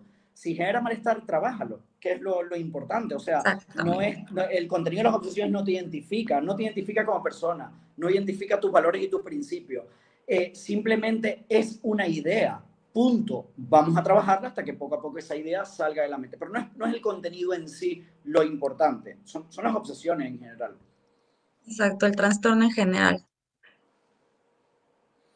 Pues muy bien, yo por mi parte ya terminé este cuestionario que teníamos preparado y por otra parte, eh, pues ahorita le tocaría a Alex que nos apoye con, con algunas preguntas que nos mandaron durante la semana y tenemos ahí pendientes. Y ahorita en el chat, no sé si también haya preguntas eh, pendientes que no se repitan con las que ya nos apoyó Alex con responder. Entonces, pues adelante. Eh, hola chicos, ¿me escuchan? Sí. Sí. Eh, bueno, eh, algo que antes de empezar las preguntas a mí me, gustaría eh, comentar, incluso nos, eh, es una pregunta aquí que nos menciona en el chat, es que si el toque de amor es, exclusivamente en relación a una pareja sentimental o se puede relacionar, valga la redundancia, con cualquier relación, puede ser amistad, familiar, laboral, etcétera, ¿no? Sí, lo comentamos al principio, si mal no recuerdo, de, de, de mi intervención. Eh, principalmente, o lo más frecuente, entre comillas, es un poco con, con, la pareja, ¿no? El ser querido, hombre o mujer. Pero se puede dar también con Dios, con nuestros hijos o con relaciones interpersonales, compañeros de trabajo, familiares, primos, etcétera, etcétera. Es cu cualquier relación con otra persona. Correcto. Eh, aquí una pregunta que nos mencionan, eh, nos las menciona José Luis. Es, dice, no sé si, mi mujer me atrae físicamente, ¿cómo saber si es top o no? Sí, esa es la, la pregunta un poco de, del millón, ¿no? En el sentido de que eh, ante la duda, principalmente lo que dije hace un rato, busca un especialista porque a veces el mar es menor, o sea, vas a ir a una sesión suelta que te va a decir esto no es TOC, busca a otro terapeuta y ya te vas a poner el camino correcto. Pero si es también vas a comenzar el camino correcto. Entonces, lo ideal sería no autodiagnosticarse y buscar un especialista para que haga el diagnóstico. La duración, intensidad y frecuencia de los síntomas es lo que va a indicar un poco ese diagnóstico. Okay. Eh, aquí eh, María José Gabaldón nos pregunta, ¿cómo funciona el efecto reverso en el TOC relacional? Muy buena pregunta. La ley de efecto reverso. La ley de efecto reverso es eh, un, de alguna forma, un, fenómeno ¿no? que ocurre en este tipo de TOC, que de hecho no hablamos de eso hoy y está muy presente en los afectados. Y es lo que tiene que ver eh, tanto en, lo, en, los TOC puros, TOC amor relacional, pederastia, pedofilia, homosexualidad. La ley de efecto reverso es todo aquello donde yo quiero sentir algo, pero no siento. En el TOC amor relacional, la persona muchas veces tiene una idea obsesiva de me estaré obligando a quererlo, me estaré forzando a quererlo. He tenido eh, afectados en la consulta cuando hacíamos presenciales antes de todo esto, que en alguna crisis en la consulta eh, le han dado golpes a la mesa de esta forma diciendo, quiero que me digas si quiero a mi pareja porque quiero quererlo, pero no lo quiero. ¿Me entiendes? Entonces, ese quiero quererlo, pero no quererlo, se llama ley de efecto reverso que está presente en TOC de amor relacional y algunos TOC puros. Eh, cuando la persona quiere sentir algo, la propia, el propio efecto de esa intensidad de querer sentirlo hace el efecto contrario y dejo de sentir. Entonces, crea confusión, pero es un síntoma. Esa ley de efecto reverso está muy presente en, en, algunos casos con, con de amor relacional. O quiero que me guste, pero no me gusta. O durante la relación sexual quiero eh, sentir esto, pero no siento. Eso es ley de efecto reverso, que es un síntoma. Es un síntoma y se trabaja también con exposición y prevención de respuesta.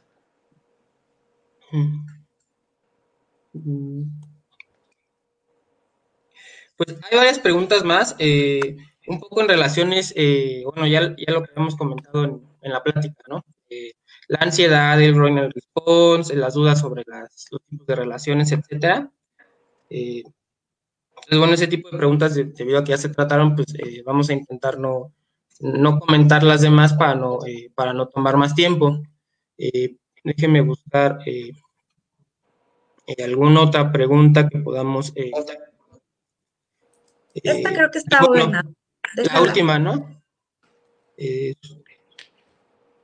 Aquí dice, bueno, esto, esto también es algo muy importante y nos hemos dado cuenta en el, en el, en el proyecto y en el grupo, que muchos chicos, eh, bueno, eh, tienen tanto la intención como, como, como tienen eh, la percepción de que el TOC es algo temporal, de que simplemente es como cualquier otra enfermedad, tomar una pastilla y con el tiempo, con las semanas, con los meses va a desaparecer completamente.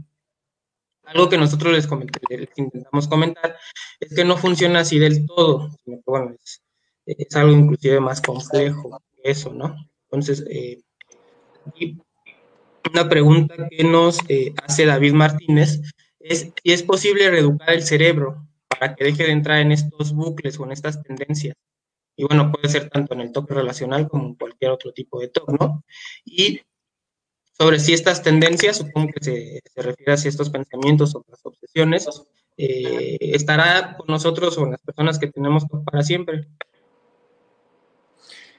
Mira, si me permites esa pregunta, ¿es posible reeducar el cerebro para que deje de entrar en esos bucles? La exposición y prevención y respuesta es un reto en mayúscula. Y dentro de los beneficios que tiene la EPR es el control de los síntomas y poder ayudar a reducir esa sintomatología. Entonces, en el momento que la persona aprende cómo gestionar su propia mente, por supuesto que tiene bastante menos probabilidad de caer, no solamente en esos bucles, en esas crisis, sino como reengancharse a cada pensamiento que llega. Esos pensamientos, a medida que han perdido intensidad, van fluyendo de la mente. Entonces, eh, la EPR sería la clave para poder reeducar. No, no, no es reeducar el cerebro como tal, es conectar con los pensamientos de otra forma. Es decir, eh, conectar con los pensamientos de forma no obsesiva, sino adaptativa, conectar con las sensaciones de forma sana y así sucesivamente. Es decir, la conexión que se hace con todo lo que llega a mi mente es de otra manera. Por lo tanto, no me engancho a ellos y entonces no caigo en esos bucles. Allá había una eh, pregunta de una chica que es paciente nuestra, de Marta, que eh, la pregunta era, ¿por qué el TOC muta? Muy buena pregunta, porque eh, Vale, porque el TOC de, eh, eh, una pregunta similar a esta, ¿por qué el tema del TOC cambia? ¿Por qué muta? ¿Por qué, por qué hay diferentes temáticas? Eh, no en todos, pero sí es verdad que la, mayor, la mayoría de los afectados tienen un tipo y varios subtipos. el TOC muta según los disparadores que tengan. No quiere decir que ahora la persona se obsesiona por absolutamente todo lo que llega a su mente. va a depender un poco de eh, pues los estresores que tenga, va a depender un poco de las situaciones disparadoras que tenga, pero sí es cierto que normalmente la persona tiene esos temores y esos temores están muy marcados en base a dos o tres tipos o contenidos diferentes. Si cada uno de nosotros, por ejemplo, dijéramos, bueno, ¿a qué le teme? Bueno, a lo mejor a la oscuridad, o le temo a las cucarachas, o le temo a las alturas. No tenemos un solo temor. Eso si lo llevamos al TOC funciona parecido, guardando las diferencias, por supuesto, en el sentido de que no es un solo tema lo que nos agobia o nos angustia. Normalmente son dos, tres, incluso podemos tener afectados con un tipo y cuatro, cinco, seis subtipos distintos. Correcto. Aquí, eh, eh, aquí nos hace una pregunta. Es en relación a los eh, en relación a las preguntas del RAP que comentaba yo hoy. Eh, ¿Cómo podría ser un ejemplo de PR para este tipo de TOC? Esa, esa creo que ya la habíamos comentado, sería más abajo. Eh, en la segunda hoja donde tenemos las preguntas adicionales. Perdón. Eh, si el TOC de amores después del tiempo puede llegar a convencerte de que no amas a tu pareja, el TOC de amores después de un tiempo puede llegar a convencerte de que no amas a tu pareja.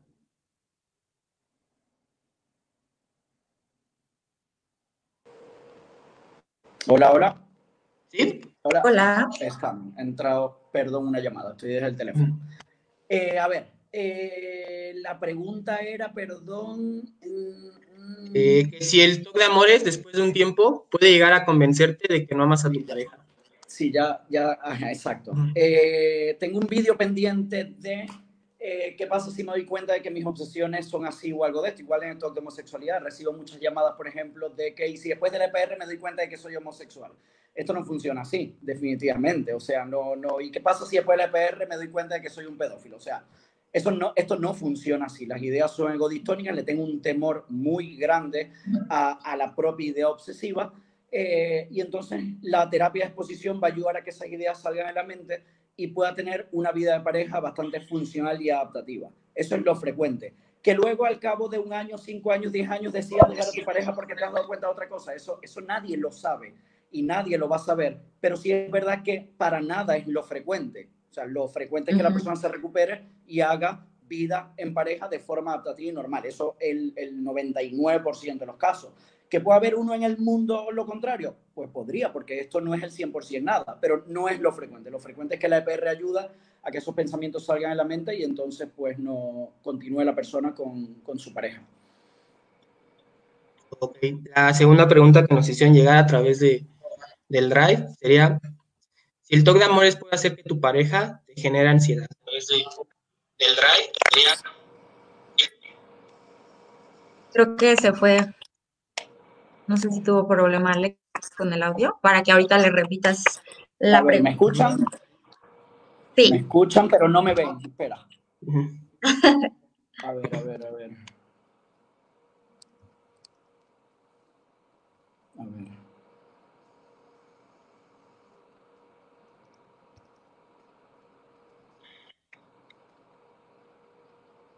Un segundito a ver qué ha pasado aquí.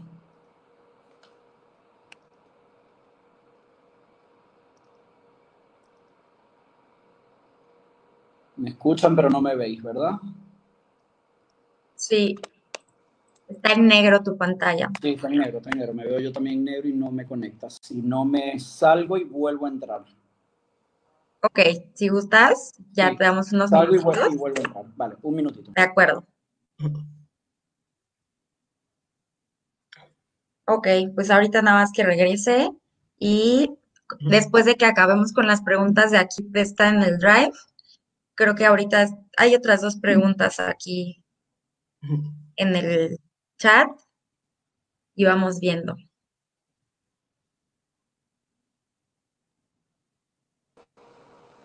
Listo. Ahora, ¿estamos? Vale, perdonen, chicos, perdonen, que estoy de No te teléfono preocupes. y ya entra una llamada que ha cortado la, la comunicación. ¿Me podéis repetir la pregunta, por favor? Disculpen.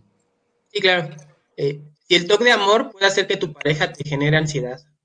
Si el toque de amor puede hacer que tu pareja te genere ansiedad 100%, Ujú. 100%. El propio síntoma es eh, la duda y la pareja es el disparador principal, es el estímulo. Entonces, todo lo que tenga que ver con mi pareja, voy a tener ansiedad, todo, todo. O sea, si me habla, si no me habla, pensamientos, su ropa, cómo se viste, todo, todo, todo. El estímulo principal es la pareja. Eh, ok, la tercera sería, ¿puede el afectado utilizar las relaciones sexuales como compulsión? ¿Puede el afectado tener relaciones sexuales como No, utilizar utilizar relaciones sexuales relaciones sexuales ah, como compulsión. Como compulsión. Sí, eh, sí, muy buena pregunta, muy buena pregunta porque en el TOC de amor, igual que también con otros tipos de TOC de contenido sexual, las relaciones sexuales es una comprobación, es una compulsión. La persona necesita tener, eh, hay, hay dos tipos de compulsión, hay muchos tipos de compulsión, pero aquí se dan varios, se dan dos muy frecuentemente. Uno es la conducta evitativa de la relación sexual, no tener relación sexual por el miedo a que no voy a sentir o a que voy a tener ansiedad y va a ser un sufrimiento, entonces evito tener la relación sexual. Otro es tener relaciones sexuales para comprobar, para comprobar si me gusta, para comprobar si me pone, si me atrae sexualmente, si pues sigue siendo el hombre o la mujer de mi vida. Y ambas son compulsiones, uno porque es una evitación y otro porque es una comprobación. Eh, lo ideal es, con respecto a las relaciones sexuales, pautarlas, pautarlas y tener un poco, sobre todo en algunas fases de recuperación, eh, tenerla entre comillas como tarea para casa, para no esperar el comprobar para hacerlo, sino para que poco a poco eso se vaya normalizando, hacerlo como una pauta, como una pauta frecuente dentro de la pareja, las veces a la semana que sean o la frecuencia que tenga la pareja. Y así poco a poco eso se vaya eh, restableciendo. En algunos casos hay que hacer eh, exposición en imaginación a la propia relación sexual por el temor que le genera o por el nivel de malestar que le genera. ¿Por qué? Porque normalmente, en muchos casos, la persona evita la relación sexual. Entonces, pues, o puede evitar o puede comprobar. Entonces, una pauta sería tener las relaciones sexuales. Una parte de la exposición, ¿no? Ok, eh, la cuarta, y bueno, yo creo que eh, aquí en México usamos una expresión que dice que es la pregunta del millón. Eh, no sé si se utiliza en España o también en otros lugares de, de Latinoamérica, que es como la pregunta, ajá, exacto, ¿no? ¿Por qué se sienten tan reales las dudas? Mm. Sí, eso también, tú lo has dicho, la pregunta del millón de euros, dólares o lo que sea. Esos, ajá. Sí, la, la, a ver, la forma realista con que llegan los pensamientos en el toque de amor relacional ocurre en todos o en la mayoría de los TOC puros. pederastia, pedofilia, amor relacional, homosexualidad y en algunos casos supersticioso, pero sobre todo en estos que he nombrado antes. Esa, esa característica real eh, llega a la mente de la persona en este tipo de TOC por, porque es algo, vamos a decir, que no podemos palpar, algo intangible entre comillas. Y me voy a explicar para no crear confusión en, en la comunidad TOC. En el TOC de contaminación con rituales de limpieza, la persona está viendo que la servilleta, por ejemplo, está en el suelo y que hay un riesgo de contaminarme y que tengo que salir corriendo a lavarme las manos, por ejemplo. Y es algo visual, es algo físico. ¿Ok? Claro, esto es tangible, esto lo palpo, esto es palpable, igual que en el orden y simetría. En el TOC puro, una característica es que todo esto no se puede de alguna forma tocar. Entonces, claro, como esto no es TOC y realmente no quiero a mi pareja, sí me llega a la mente de esta forma y además lo siento, lo noto, tengo sensaciones, tengo sensaciones que me dan ansiedad, tengo groinal. Entonces, eh, eh, todas, todas esas variantes y todas esas ecuaciones hacen que el afectado se confunda y que le dé una credibilidad aún mayor a cada idea que llega a la mente. A diferencia de los TOC motores, que como la idea es bastante irracional, igual que en el TOC de amor, pero no está en el TOC eh, de contaminación, es tangible, es palpable, entonces en el afectado crea un poco de menos confusión o al verlo, pues, entre comillas, me lo creo más. Pero es eso, es ese efecto realista propio de, la, en este caso, del síntoma, que es como llega el pensamiento a la mente.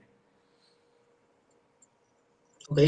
Y bueno, la otra pregunta sería, ¿es común que se mezcle este tipo de TOC con el TOC de homosexualidad? Sí, ¿cómo se mezcla o por qué se mezcla?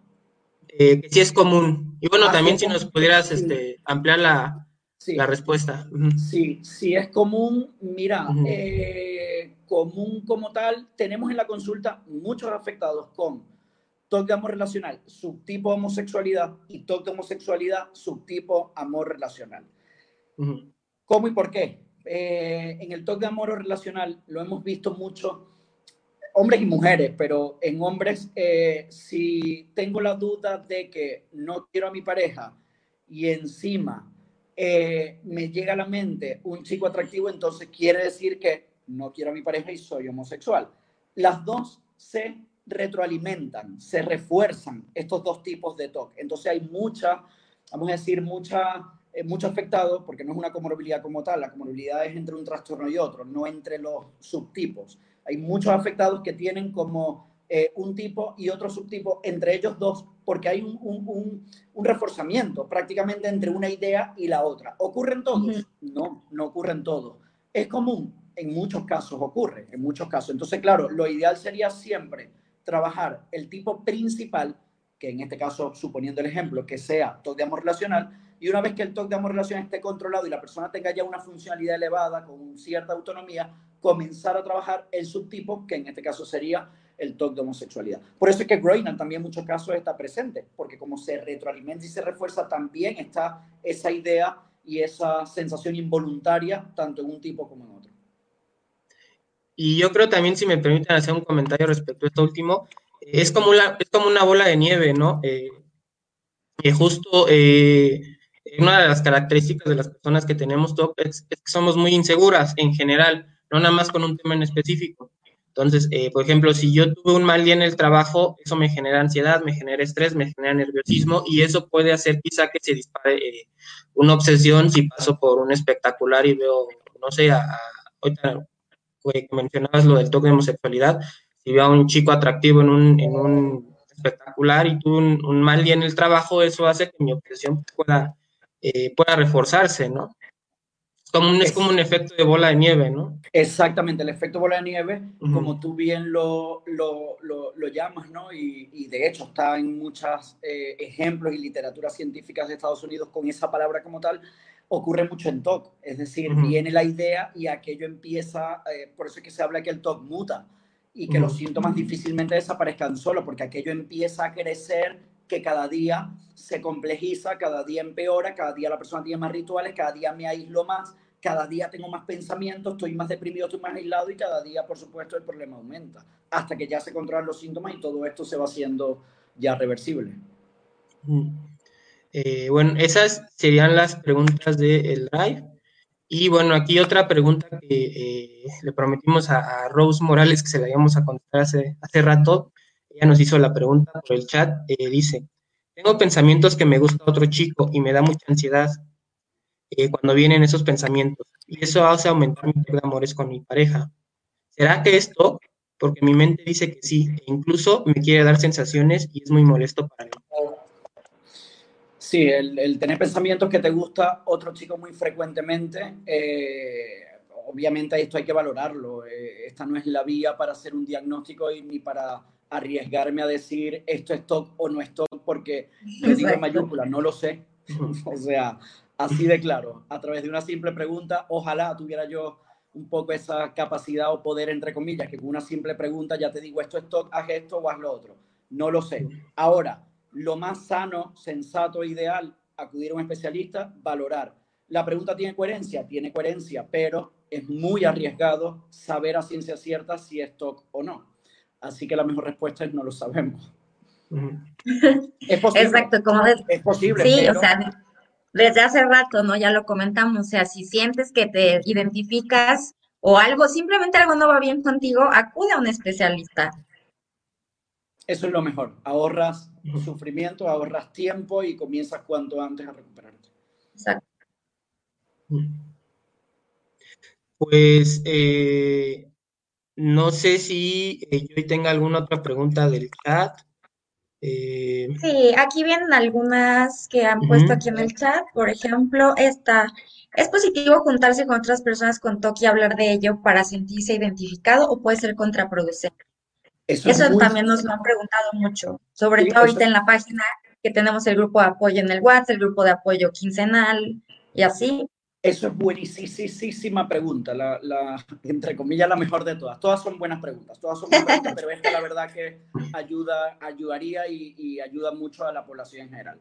¿Es positivo juntarse con otras personas? Depende, mira, lo ideal es hacer comunidad, es decir, en este caso, Tok Tok, que es una, eh, está creando comunidad, ¿no? En México y, e incluso en otras partes, ¿no? Ayudando a afectados, liderado por afectados que o están en proceso de recuperación o tienen la idea clara en cuanto a lo que ocurre para poder recuperarse. Luego hay que recorrer camino.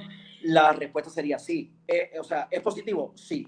Esto es positivo. Es decir, pertenecer a un grupo de ayuda mutua como Tok Tok que está orientado y que tiene las ideas claras de acudir a un especialista cuando sea necesario y tal. Luego que, que las personas que, que están con ustedes no se sientan solos, no se sientan bichos raros, no se sientan aislados, no se sientan estigmatizados, se sientan apoyados, comprendidos, queridos, es fundamental. Lo que no es muy positivo en algunos grupos de chat que no está liderado por personas, en este caso, eh, o que estén en proceso de recuperación. Entonces son eh, sitios, foros, por ejemplo, chat, donde se hace básicamente compulsionar. Todos hemos estado en esos foros o en esos chats en algún momento desde el punto de vista profesional o lo que sea, o ustedes como afectados seguramente. Y eso sí es contraproducente porque lejos de ayudar refuerza. Ahora esta tarde, esperando un poco la hora para eh, entrar ahora en el directo, recibo la llamada y pongo ejemplo esta, esta pregunta. Recibo la llamada de un chico de, eh, del norte de España eh, me envió un correo, le dije, mira, para más información, llámame. Me llama eh, y básicamente la pregunta es, mi psicóloga, que me va muy, bien y salgo reforzado, eh, no hago EPR, pero me alivia. ¿Debo continuar con ella o no? Mira, mm, no lo sé, o sea, lo primero que tienes que buscar es un especialista. Lo segundo, claro, pero es que tengo la duda porque mis síntomas tal. Siguiente pregunta. Bueno, pero si yo tengo estos síntomas, entonces esto quiere decir que no estoy... Mira, o sea, me llamas para informarte, me llamas para compulsionar, me llamas para comprobar, me llamas para qué, porque yo con mucho gusto te ayudo, pero lo que no puedo es retroalimentar y reforzar cada pregunta que me estás haciendo, porque no os conduce a nada. O sea, te voy a responder 10 preguntas, pero es que te van a venir 20 más y vamos a estar en bucle, ¿me entiendes? Entonces, solución. Primero, si la psicóloga con la que tú estás hace EPR, ¿cómo sé si hago EPR? Media hora en consulta con los ojos cerrados. Eso es EPR. Si no estás, si no estás haciendo eso como tal, mi recomendación particular, personal y profesional, sal corriendo de esa consulta porque no te van a poder ayudar. Ahora, si estás haciendo EPR, bien sea exposición para casa, bien sea en consulta que llevas a cabo la exposición en imaginación o lo que sea, perfecto, sigue recorriendo el camino. ¿Puedes recuperarte? En función a tu trabajo te vas a recuperar, sigue recorriendo el camino. Entonces, eh, definitivamente, eh, depende de los grupos, pues puede eh, ser beneficioso o no. Perfecto, muchas gracias. Aquí viene otra pregunta de una persona, perdón, que yo creo que es este, a lo mejor es, profesional de salud y quiere saber dónde puede certificarse.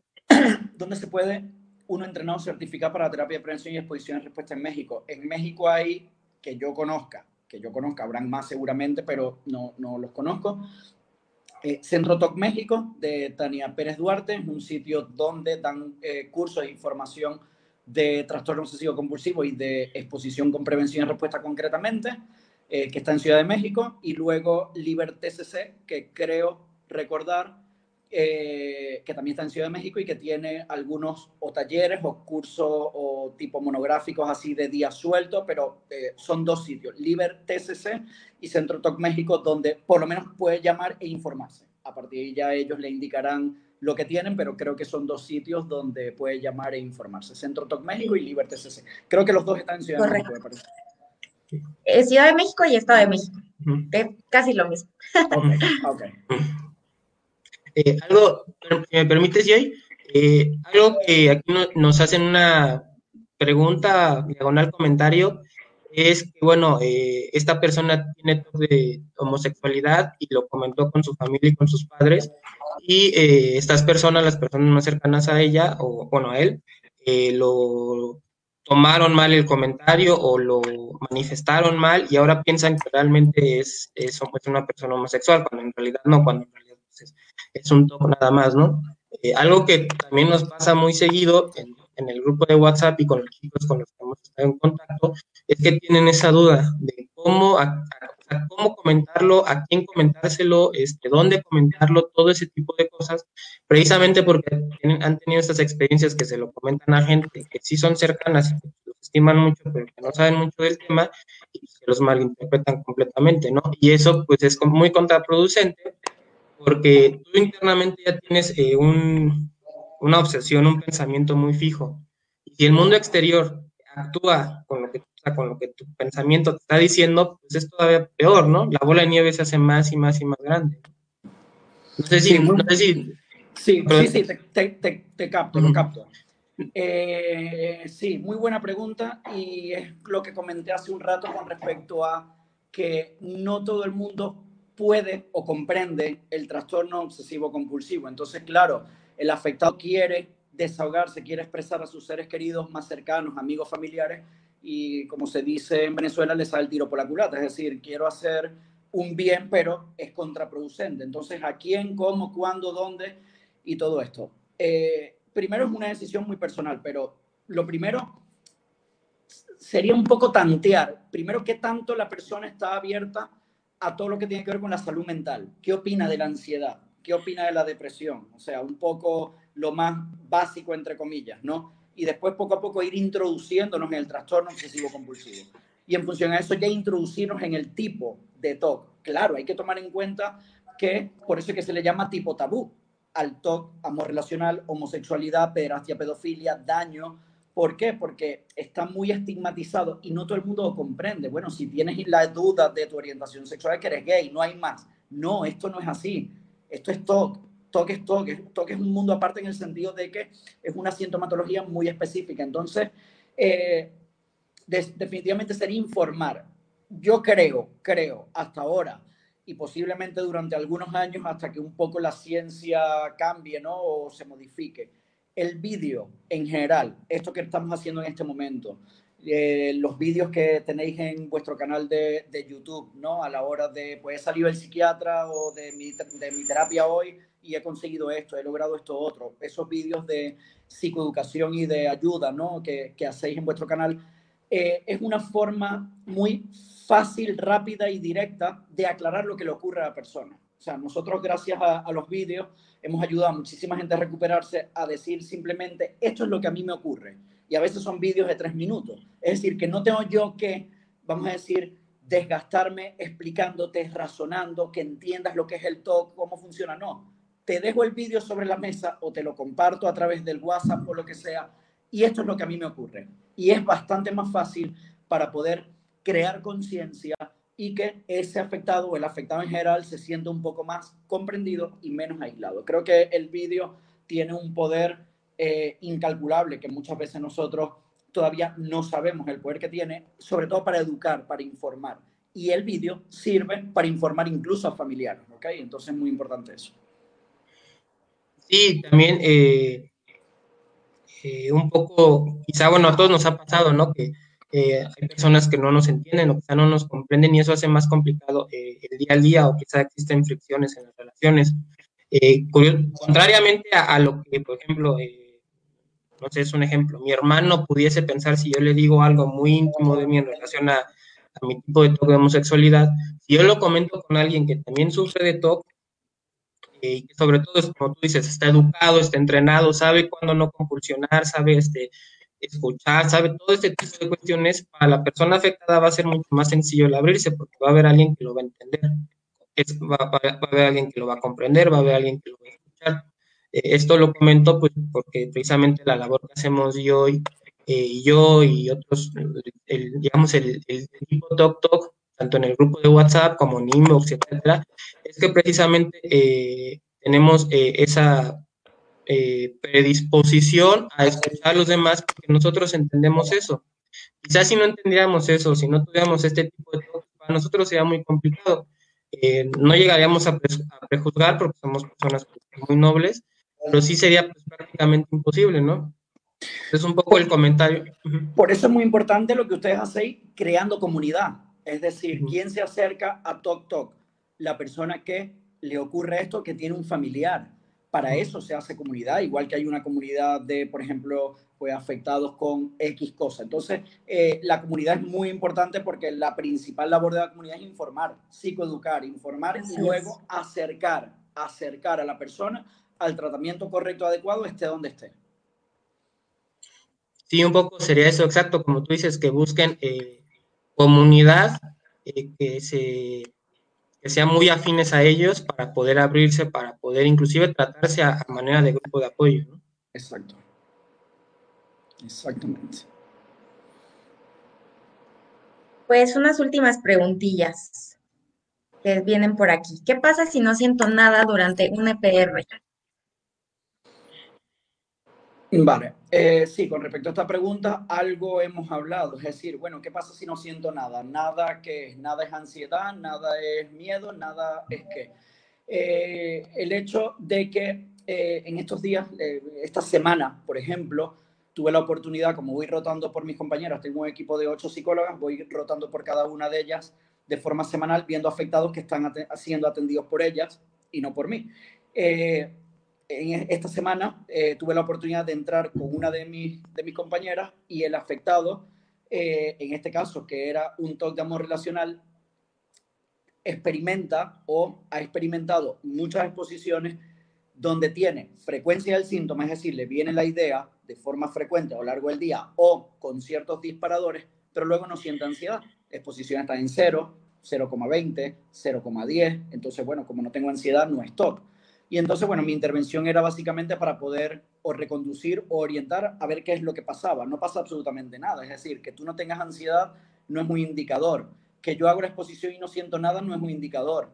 ¿Por qué? Porque muchos afectados no hay ansiedad o hay respuesta cero por el motivo que sea, pero luego, en cuanto ves a tu pareja, hay obsesiones. Entonces, la EPR no solamente te ayuda a la ansiedad, que es la intensidad del síntoma, también te ayuda a la frecuencia, que es el número de veces que llega, y también al tiempo que dura esos pensamientos en la mente.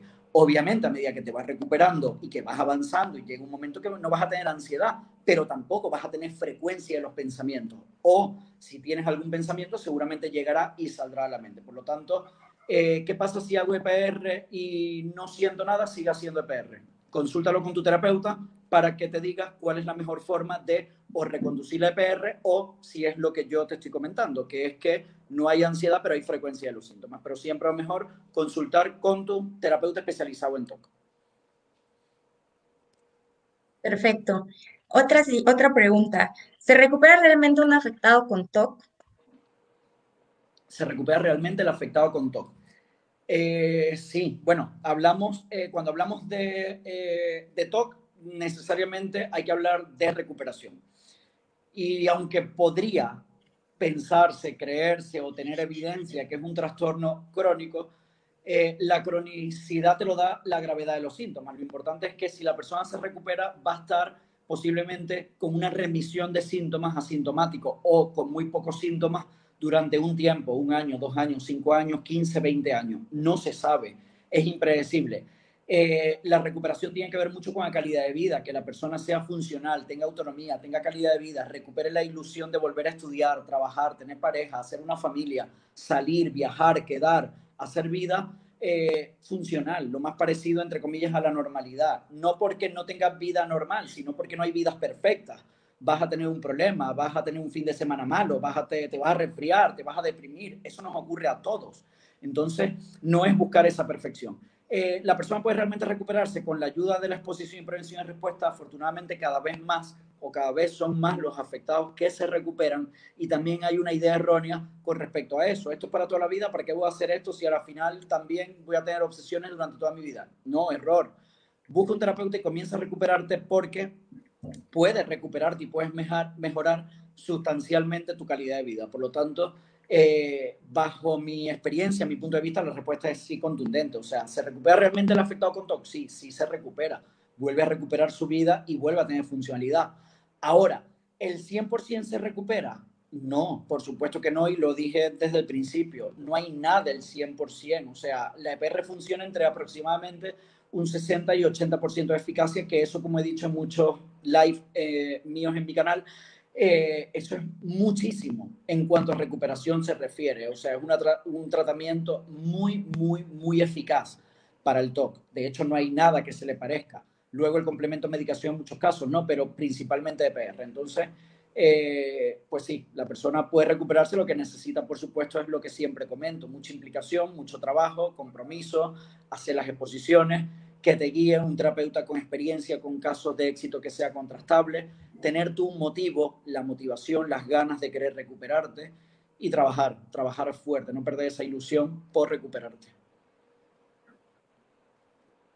Nos comenta Carlos Flores, el groinal response es horrible, lo sentí hace dos años, a veces siento ganas de ver si realmente me excité, me desespero, mis pensamientos son como decir, eso te gustó, y otro pensamiento que le dice, no, no fue así. ¿Qué me recomienda? Ir a terapia. totalmente, totalmente. El groinal response es una sensación muy, muy desagradable, muy desagradable, genera mucha confusión, genera mucha angustia, mucho miedo y lo que te recomendaría, por supuesto, hacer exposición con la ayuda de un terapeuta. No te recomiendo hacer exposición solo por tu cuenta de groinal, porque groinal es una, es una sensación y es una respuesta involuntaria, pero es muy compleja. Entonces, este, lo ideal es, por supuesto, acudir a un especialista, comentarlo y poco a poco eh, ir trabajando y, y avanzar en ese proceso de recuperación. Muchas gracias. Para diagnosticar el TOC se necesita diagnóstico psiquiátrico o psicológico o ambas? Depende del país, depende del país, depende del enfoque, depende de, de, de, diferentes razones, ¿no? Por lo menos eh, en España eh, se necesita el tratamiento psicológico, un diagnóstico psicológico, en este caso, por supuesto, o un psicólogo clínico o un psicólogo que tenga una especialidad en trastorno obsesivo compulsivo es suficiente o más que suficiente para diagnosticarlo. Pero hay otros países que no debe o puede ser diagnosticado por un psicólogo y sí por un psiquiatra. Nuestra experiencia, hablo, vamos a decir, eh, un antes y un después. Hace cinco años para atrás, desde el año 2015 hacia atrás, 2014, 2013, venía mucho afectado a nuestra consulta ya diagnosticado por psiquiatra o por psicólogos de la seguridad social, de lo que son los hospitales públicos. Venía ya con un diagnóstico y nosotros damos el tratamiento. Después de el año 2015, eh, eh, junto con la aparición un poco de YouTube, de la información, de la psicoeducación, de los blogs, de todo, eh, de los congresos, en fin, de todo el trabajo que se ha hecho, ya llega el afectado prácticamente autodiagnosticado, que nosotros lo que hacemos es corroborar el diagnóstico en la consulta. Viene prácticamente diagnosticado por un vídeo. Vi un vídeo donde hablas de tipo supersticioso mágico, a mí me ocurre eso. Vi un vídeo donde hablas de groinal, de toque de homosexualidad, y a mí me pasa esto. Chicos de 16 años que me llama el padre, mi hijo han visto un vídeo tuyo y dice que le ocurre lo que tú dices en el vídeo. Entonces, prácticamente la persona se autodiagnostica, viene a la consulta, nosotros, por supuesto, en una valoración, eh, en una sesión, eh, confirmamos el diagnóstico y a partir de ahí comenzamos el, el proceso de recuperación. Perfecto. Y ahorita ya nada más por último nos comenta Adriana Escamilla cómo te contacta. Ya le pusimos tus páginas para que te contacte, pero pregunta si hay videoconsultas. Sí, nosotros de hecho no estamos haciendo ahora mismo consulta presencial el resto del año, no sabemos el año que viene, pero el resto del año continuaremos vía online, atendemos afectados de todas partes de España, Latinoamérica, Estados Unidos y, afectados de habla hispana que se encuentran en otros países de Europa o en Asia. Tenemos afectados que son de Asturias pero viven en China o de Madrid pero viven en Australia, entonces igual los atendemos. No estamos haciendo nada presencial, todo vía online, vía video WhatsApp o vía Skype. Eh, si ya habéis comentado la, mejor forma de contactarnos a través de correo electrónico, psicólogo Alejandro Ibarra, gmail.com. Eh, en este caso le doy la información para poder asignar una compañera. Hay lista de espera, entonces asignaría una compañera de mi equipo que mejor se ajuste al perfil de afectado y poder comenzar el, tratamiento y, la recuperación. Perfecto. Y había otra última pregunta, pero no la encuentro. Mm, aquí está. ¿Es indispensable el empleo de tratamiento farmacológico en el TOC? Indispensable, indispensable como condición sine qua non sí o sí, no. Depende de la gravedad de los síntomas. Hay TOC leve que necesita tratamiento psicológico, exposición, prevención, respuesta y no medicación y funciona muy bien. Hay otros afectados con TOC moderado o severo que necesariamente necesitan tratamiento psicológico y farmacológico. El tratamiento farmacológico está para utilizarlo cuando requiera, cuando eh, si nosotros eh, sospechamos o tenemos evidencia de que un afectado tiene síntomas moderados o severos, preferiblemente recomendamos valoración psiquiátrica y que sea el psiquiatra el que determine si necesita medicación o no. A partir de ahí, por supuesto, el psiquiatra valora y tiene la última palabra de, medicación sin medicación no. Lo que sí es importante y es que cada vez se apuesta más por el modelo psicológico versus el modelo farmacológico. ¿Por qué? Porque eh, el fármaco, al fin y al cabo, ayuda a que la intensidad del síntoma disminuya, es decir, a que la fuerza con que golpea el pensamiento o las compulsiones en el afectado pierda un poco de intensidad y de frecuencia, es decir, disminuya un poco. Pero realmente el afectado no aprende ni cómo enfrentarse al estímulo, ni cómo exponerse, ni cómo disminuir las compulsiones. Entonces, eh, la EPR es lo que lo va a ayudar. Ahora, hay afectados que necesariamente deben combinar la terapia psicológica con, en este caso, el tratamiento farmacológico sí o sí para poder responder o para poder tener una respuesta mejor a los síntomas. Luego, la recomendación es poco a poco que a medida que vaya mejorando, y eso lo indica también nuestra consulta, todo lo que nosotros estamos hablando, una parte está contrastada por la evidencia científica teórica, pero otra por una parte muy importante que es la práctica clínica diaria. Tenemos muchísimos afectados que ya después de un tiempo de proceso de recuperación avanzada han disminuido la medicación junto con la ayuda del psiquiatra e incluso la han suspendido. ¿Medicación para toda la vida? Sí, no. Hay afectados que sí, hay muchos otros que la han suspendido y no han requerido tomar medicación, sino solo un año, dos años o cinco años. Depende cada caso, una vez más. Y, y, perdón, y la, la, psicoeducación es muy importante eh, porque nos ayuda a nosotros mismos a, a aprender a cómo reaccionar ante el todo como tal. Tú lo mencionaste y bueno, yo mi caso fue ese. Eh, hace muchos años yo inicié un tratamiento eh, general, digamos, con un psicólogo general y también con psicóloga general. Y bueno, se me, se me medicó con sertalina, con tafil, con peridona. Y en un momento, un año quizá, los síntomas disminuyeron bastante. Eh, pero yo, sin embargo, pues seguía actuando un poco en automático, ya no tenía los, la intensidad pero internamente seguía teniendo prácticamente lo mismo y eso eh, fue una desventaja porque muchos años después, y ahora es el caso, pues cuando me vi eh, expuesta a una situación eh, complicada, pues explotó nuevamente, ¿no? Aunque yo llevaba ya muchísimos años en tratamiento y una de las cosas que la, las personas me preguntaban era eso, bueno, ¿y por qué si llevas tanto tiempo? ¿Por qué te sientes tan mal otra vez, no? Pero pues, como tú dices, el complemento de, de tratamientos eh, es muy importante y sobre todo la, la, psicoeducación que nosotros tengamos para saber cómo reaccionar internamente ante, pues, ante esto, ¿no? Por ejemplo, a mí, este, en todos los años que estuve en tratamiento, pues jamás se me, jamás se me, se me enseñó, o sea, se me decía lo muy básico, que es una obsesión, que es una compulsión, pero jamás todo esto que hasta ahorita, eh, inclusive en este año, pues, he tenido la oportunidad, ¿no? Claro, exacto. Daros cuenta que, eh, por ejemplo, TOC de amor relacional, las investigaciones de Gaidoron y Dani Derby vienen de 2014, que son relativamente eh, contemporáneas, nuevas, aunque hay muchísimo afectado. El caso de, de Yoari o muchos otros que llevan 10, 15, 20 años eh, batallando ¿no? con, con, los síntomas, pero las investigaciones son más recientes. Y esto definitivamente, yo insisto, eh, todo lo que tiene que ver con videoconferencias, con YouTube, ha creado un antes y un después en todo lo que tiene que ver el TOC, porque antes únicamente era, pues eso, el afectado con supersticioso mágico. El, afectado con supersticioso mágico que tenía los síntomas relacionados a no pisar ciertas rayas. O sea, que volvemos a lo mismo. Si cogemos cinco afectados distintos de supersticioso mágico, cada uno funciona o cada uno tiene ideas muy, muy distintas. Entonces, a través del cine, las películas, se mostró un poco más este tipo de afectados, pero luego eh, nada, no se mostraba absolutamente nada con el toque de amor relacional, homosexualidad, peras y todo esto. Entonces, eh, YouTube, al igual que creación de plataformas, creación de grupos de ayuda de 5, 7, 8 años para acá, menos de 10 años para acá, es lo que ha hecho realmente que muchísimos afectados, cientos, miles de afectados en el mundo entero, por fin le pongan nombre a lo que le ocurra y asistan a, en este caso, a, a tener un tratamiento adecuado, ¿no?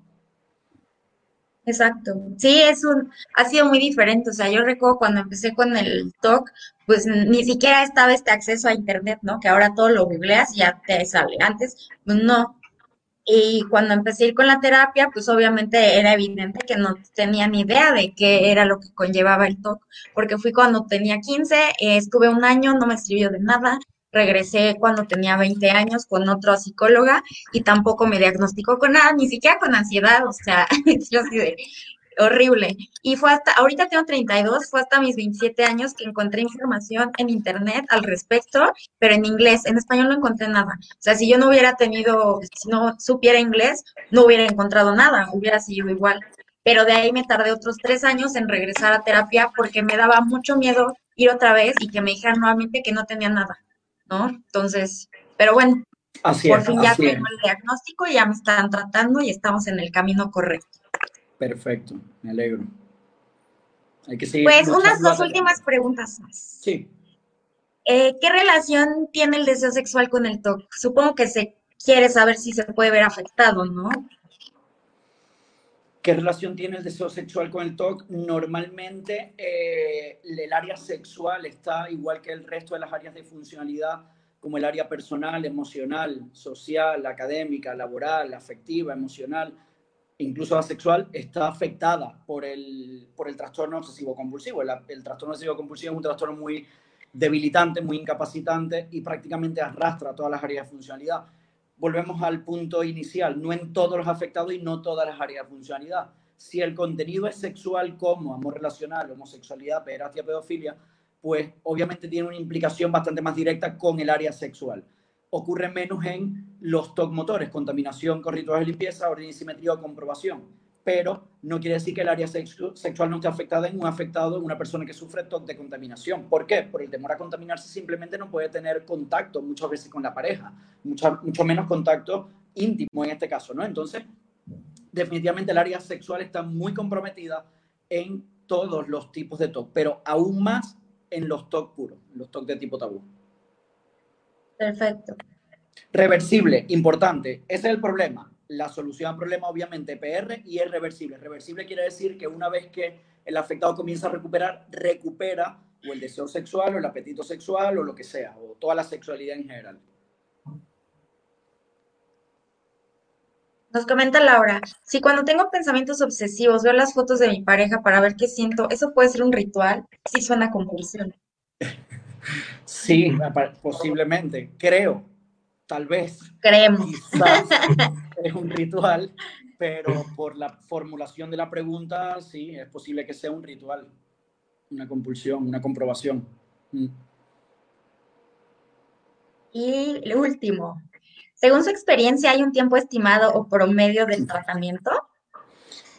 Sí, bueno, eh, la media en cuanto a, tratamiento, según mi experiencia y según los, casos que hemos visto en, en, nuestra consulta en 5 Alejandro Ibarra, la media es entre un año y año y medio. Hemos tenido casos, afortunadamente, donde, por ejemplo, han experimentado eh, remisión de síntomas y mejorías en cinco meses, han sido los menos, no podemos decir que esto es la media y que tenemos la solución a problema para todos los afectados del mundo entero en cinco meses, porque sería mentir, porque no funciona así. Hemos tenido algunos que han ido más rápido, han trabajado mucho en exposición, con un pronóstico muy positivo, con una evolución no tan larga y se han, y han, se han recuperado en cinco meses, cuatro, cinco, seis meses.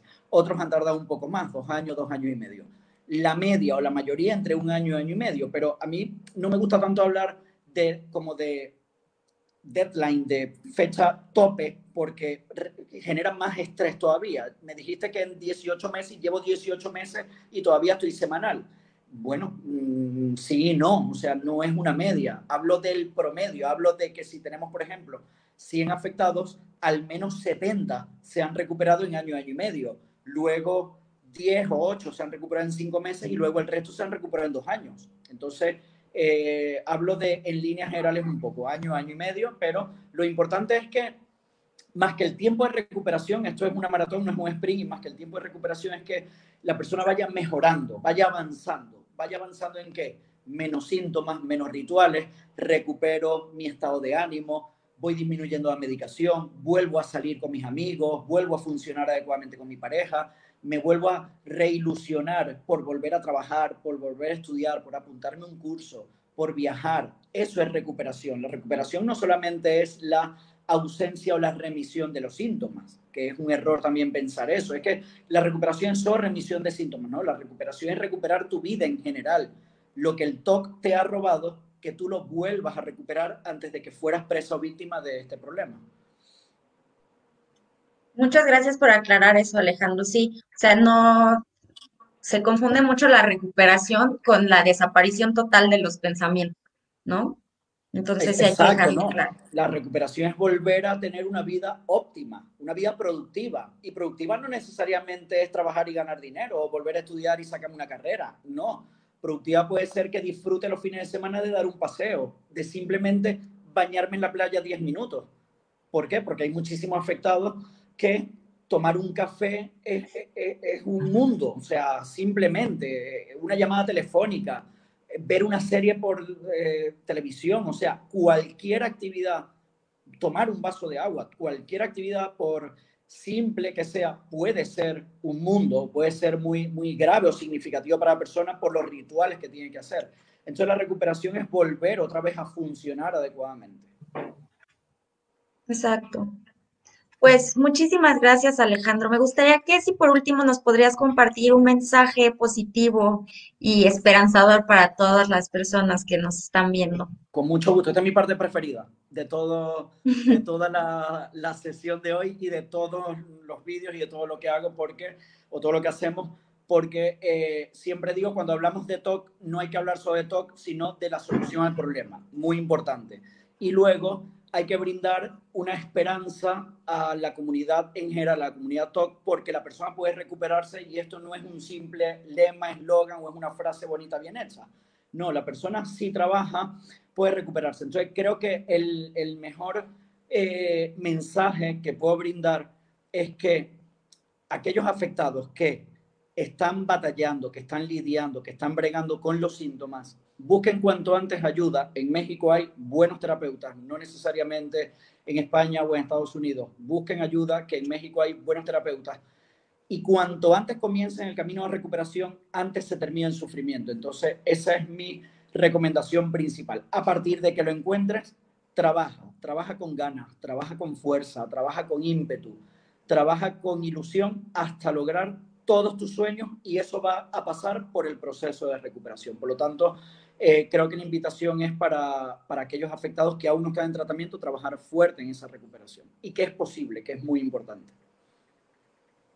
Perfecto. Pues en, creo que en nombre de todos, de Alex, de todas las personas que nos vieron, te agradecemos muchísimo por tu tiempo, por compartirnos de tu amplio conocimiento que tienes en esto y también te agradecemos por toda la cantidad de información, videos que nos compartes de forma gratuita y de forma constante, que la verdad ha sido muy útil. Creo que de todas las personas con las que yo he platicado de Pacientes Talk, todos te tenemos presentes siempre de ya viste los videos de Alejandro Ibarra, sí, buenísimos, nos ayudas, la verdad es que muchísimo, y pues infinitas gracias. Gracias, gracias por haber estado el día de hoy.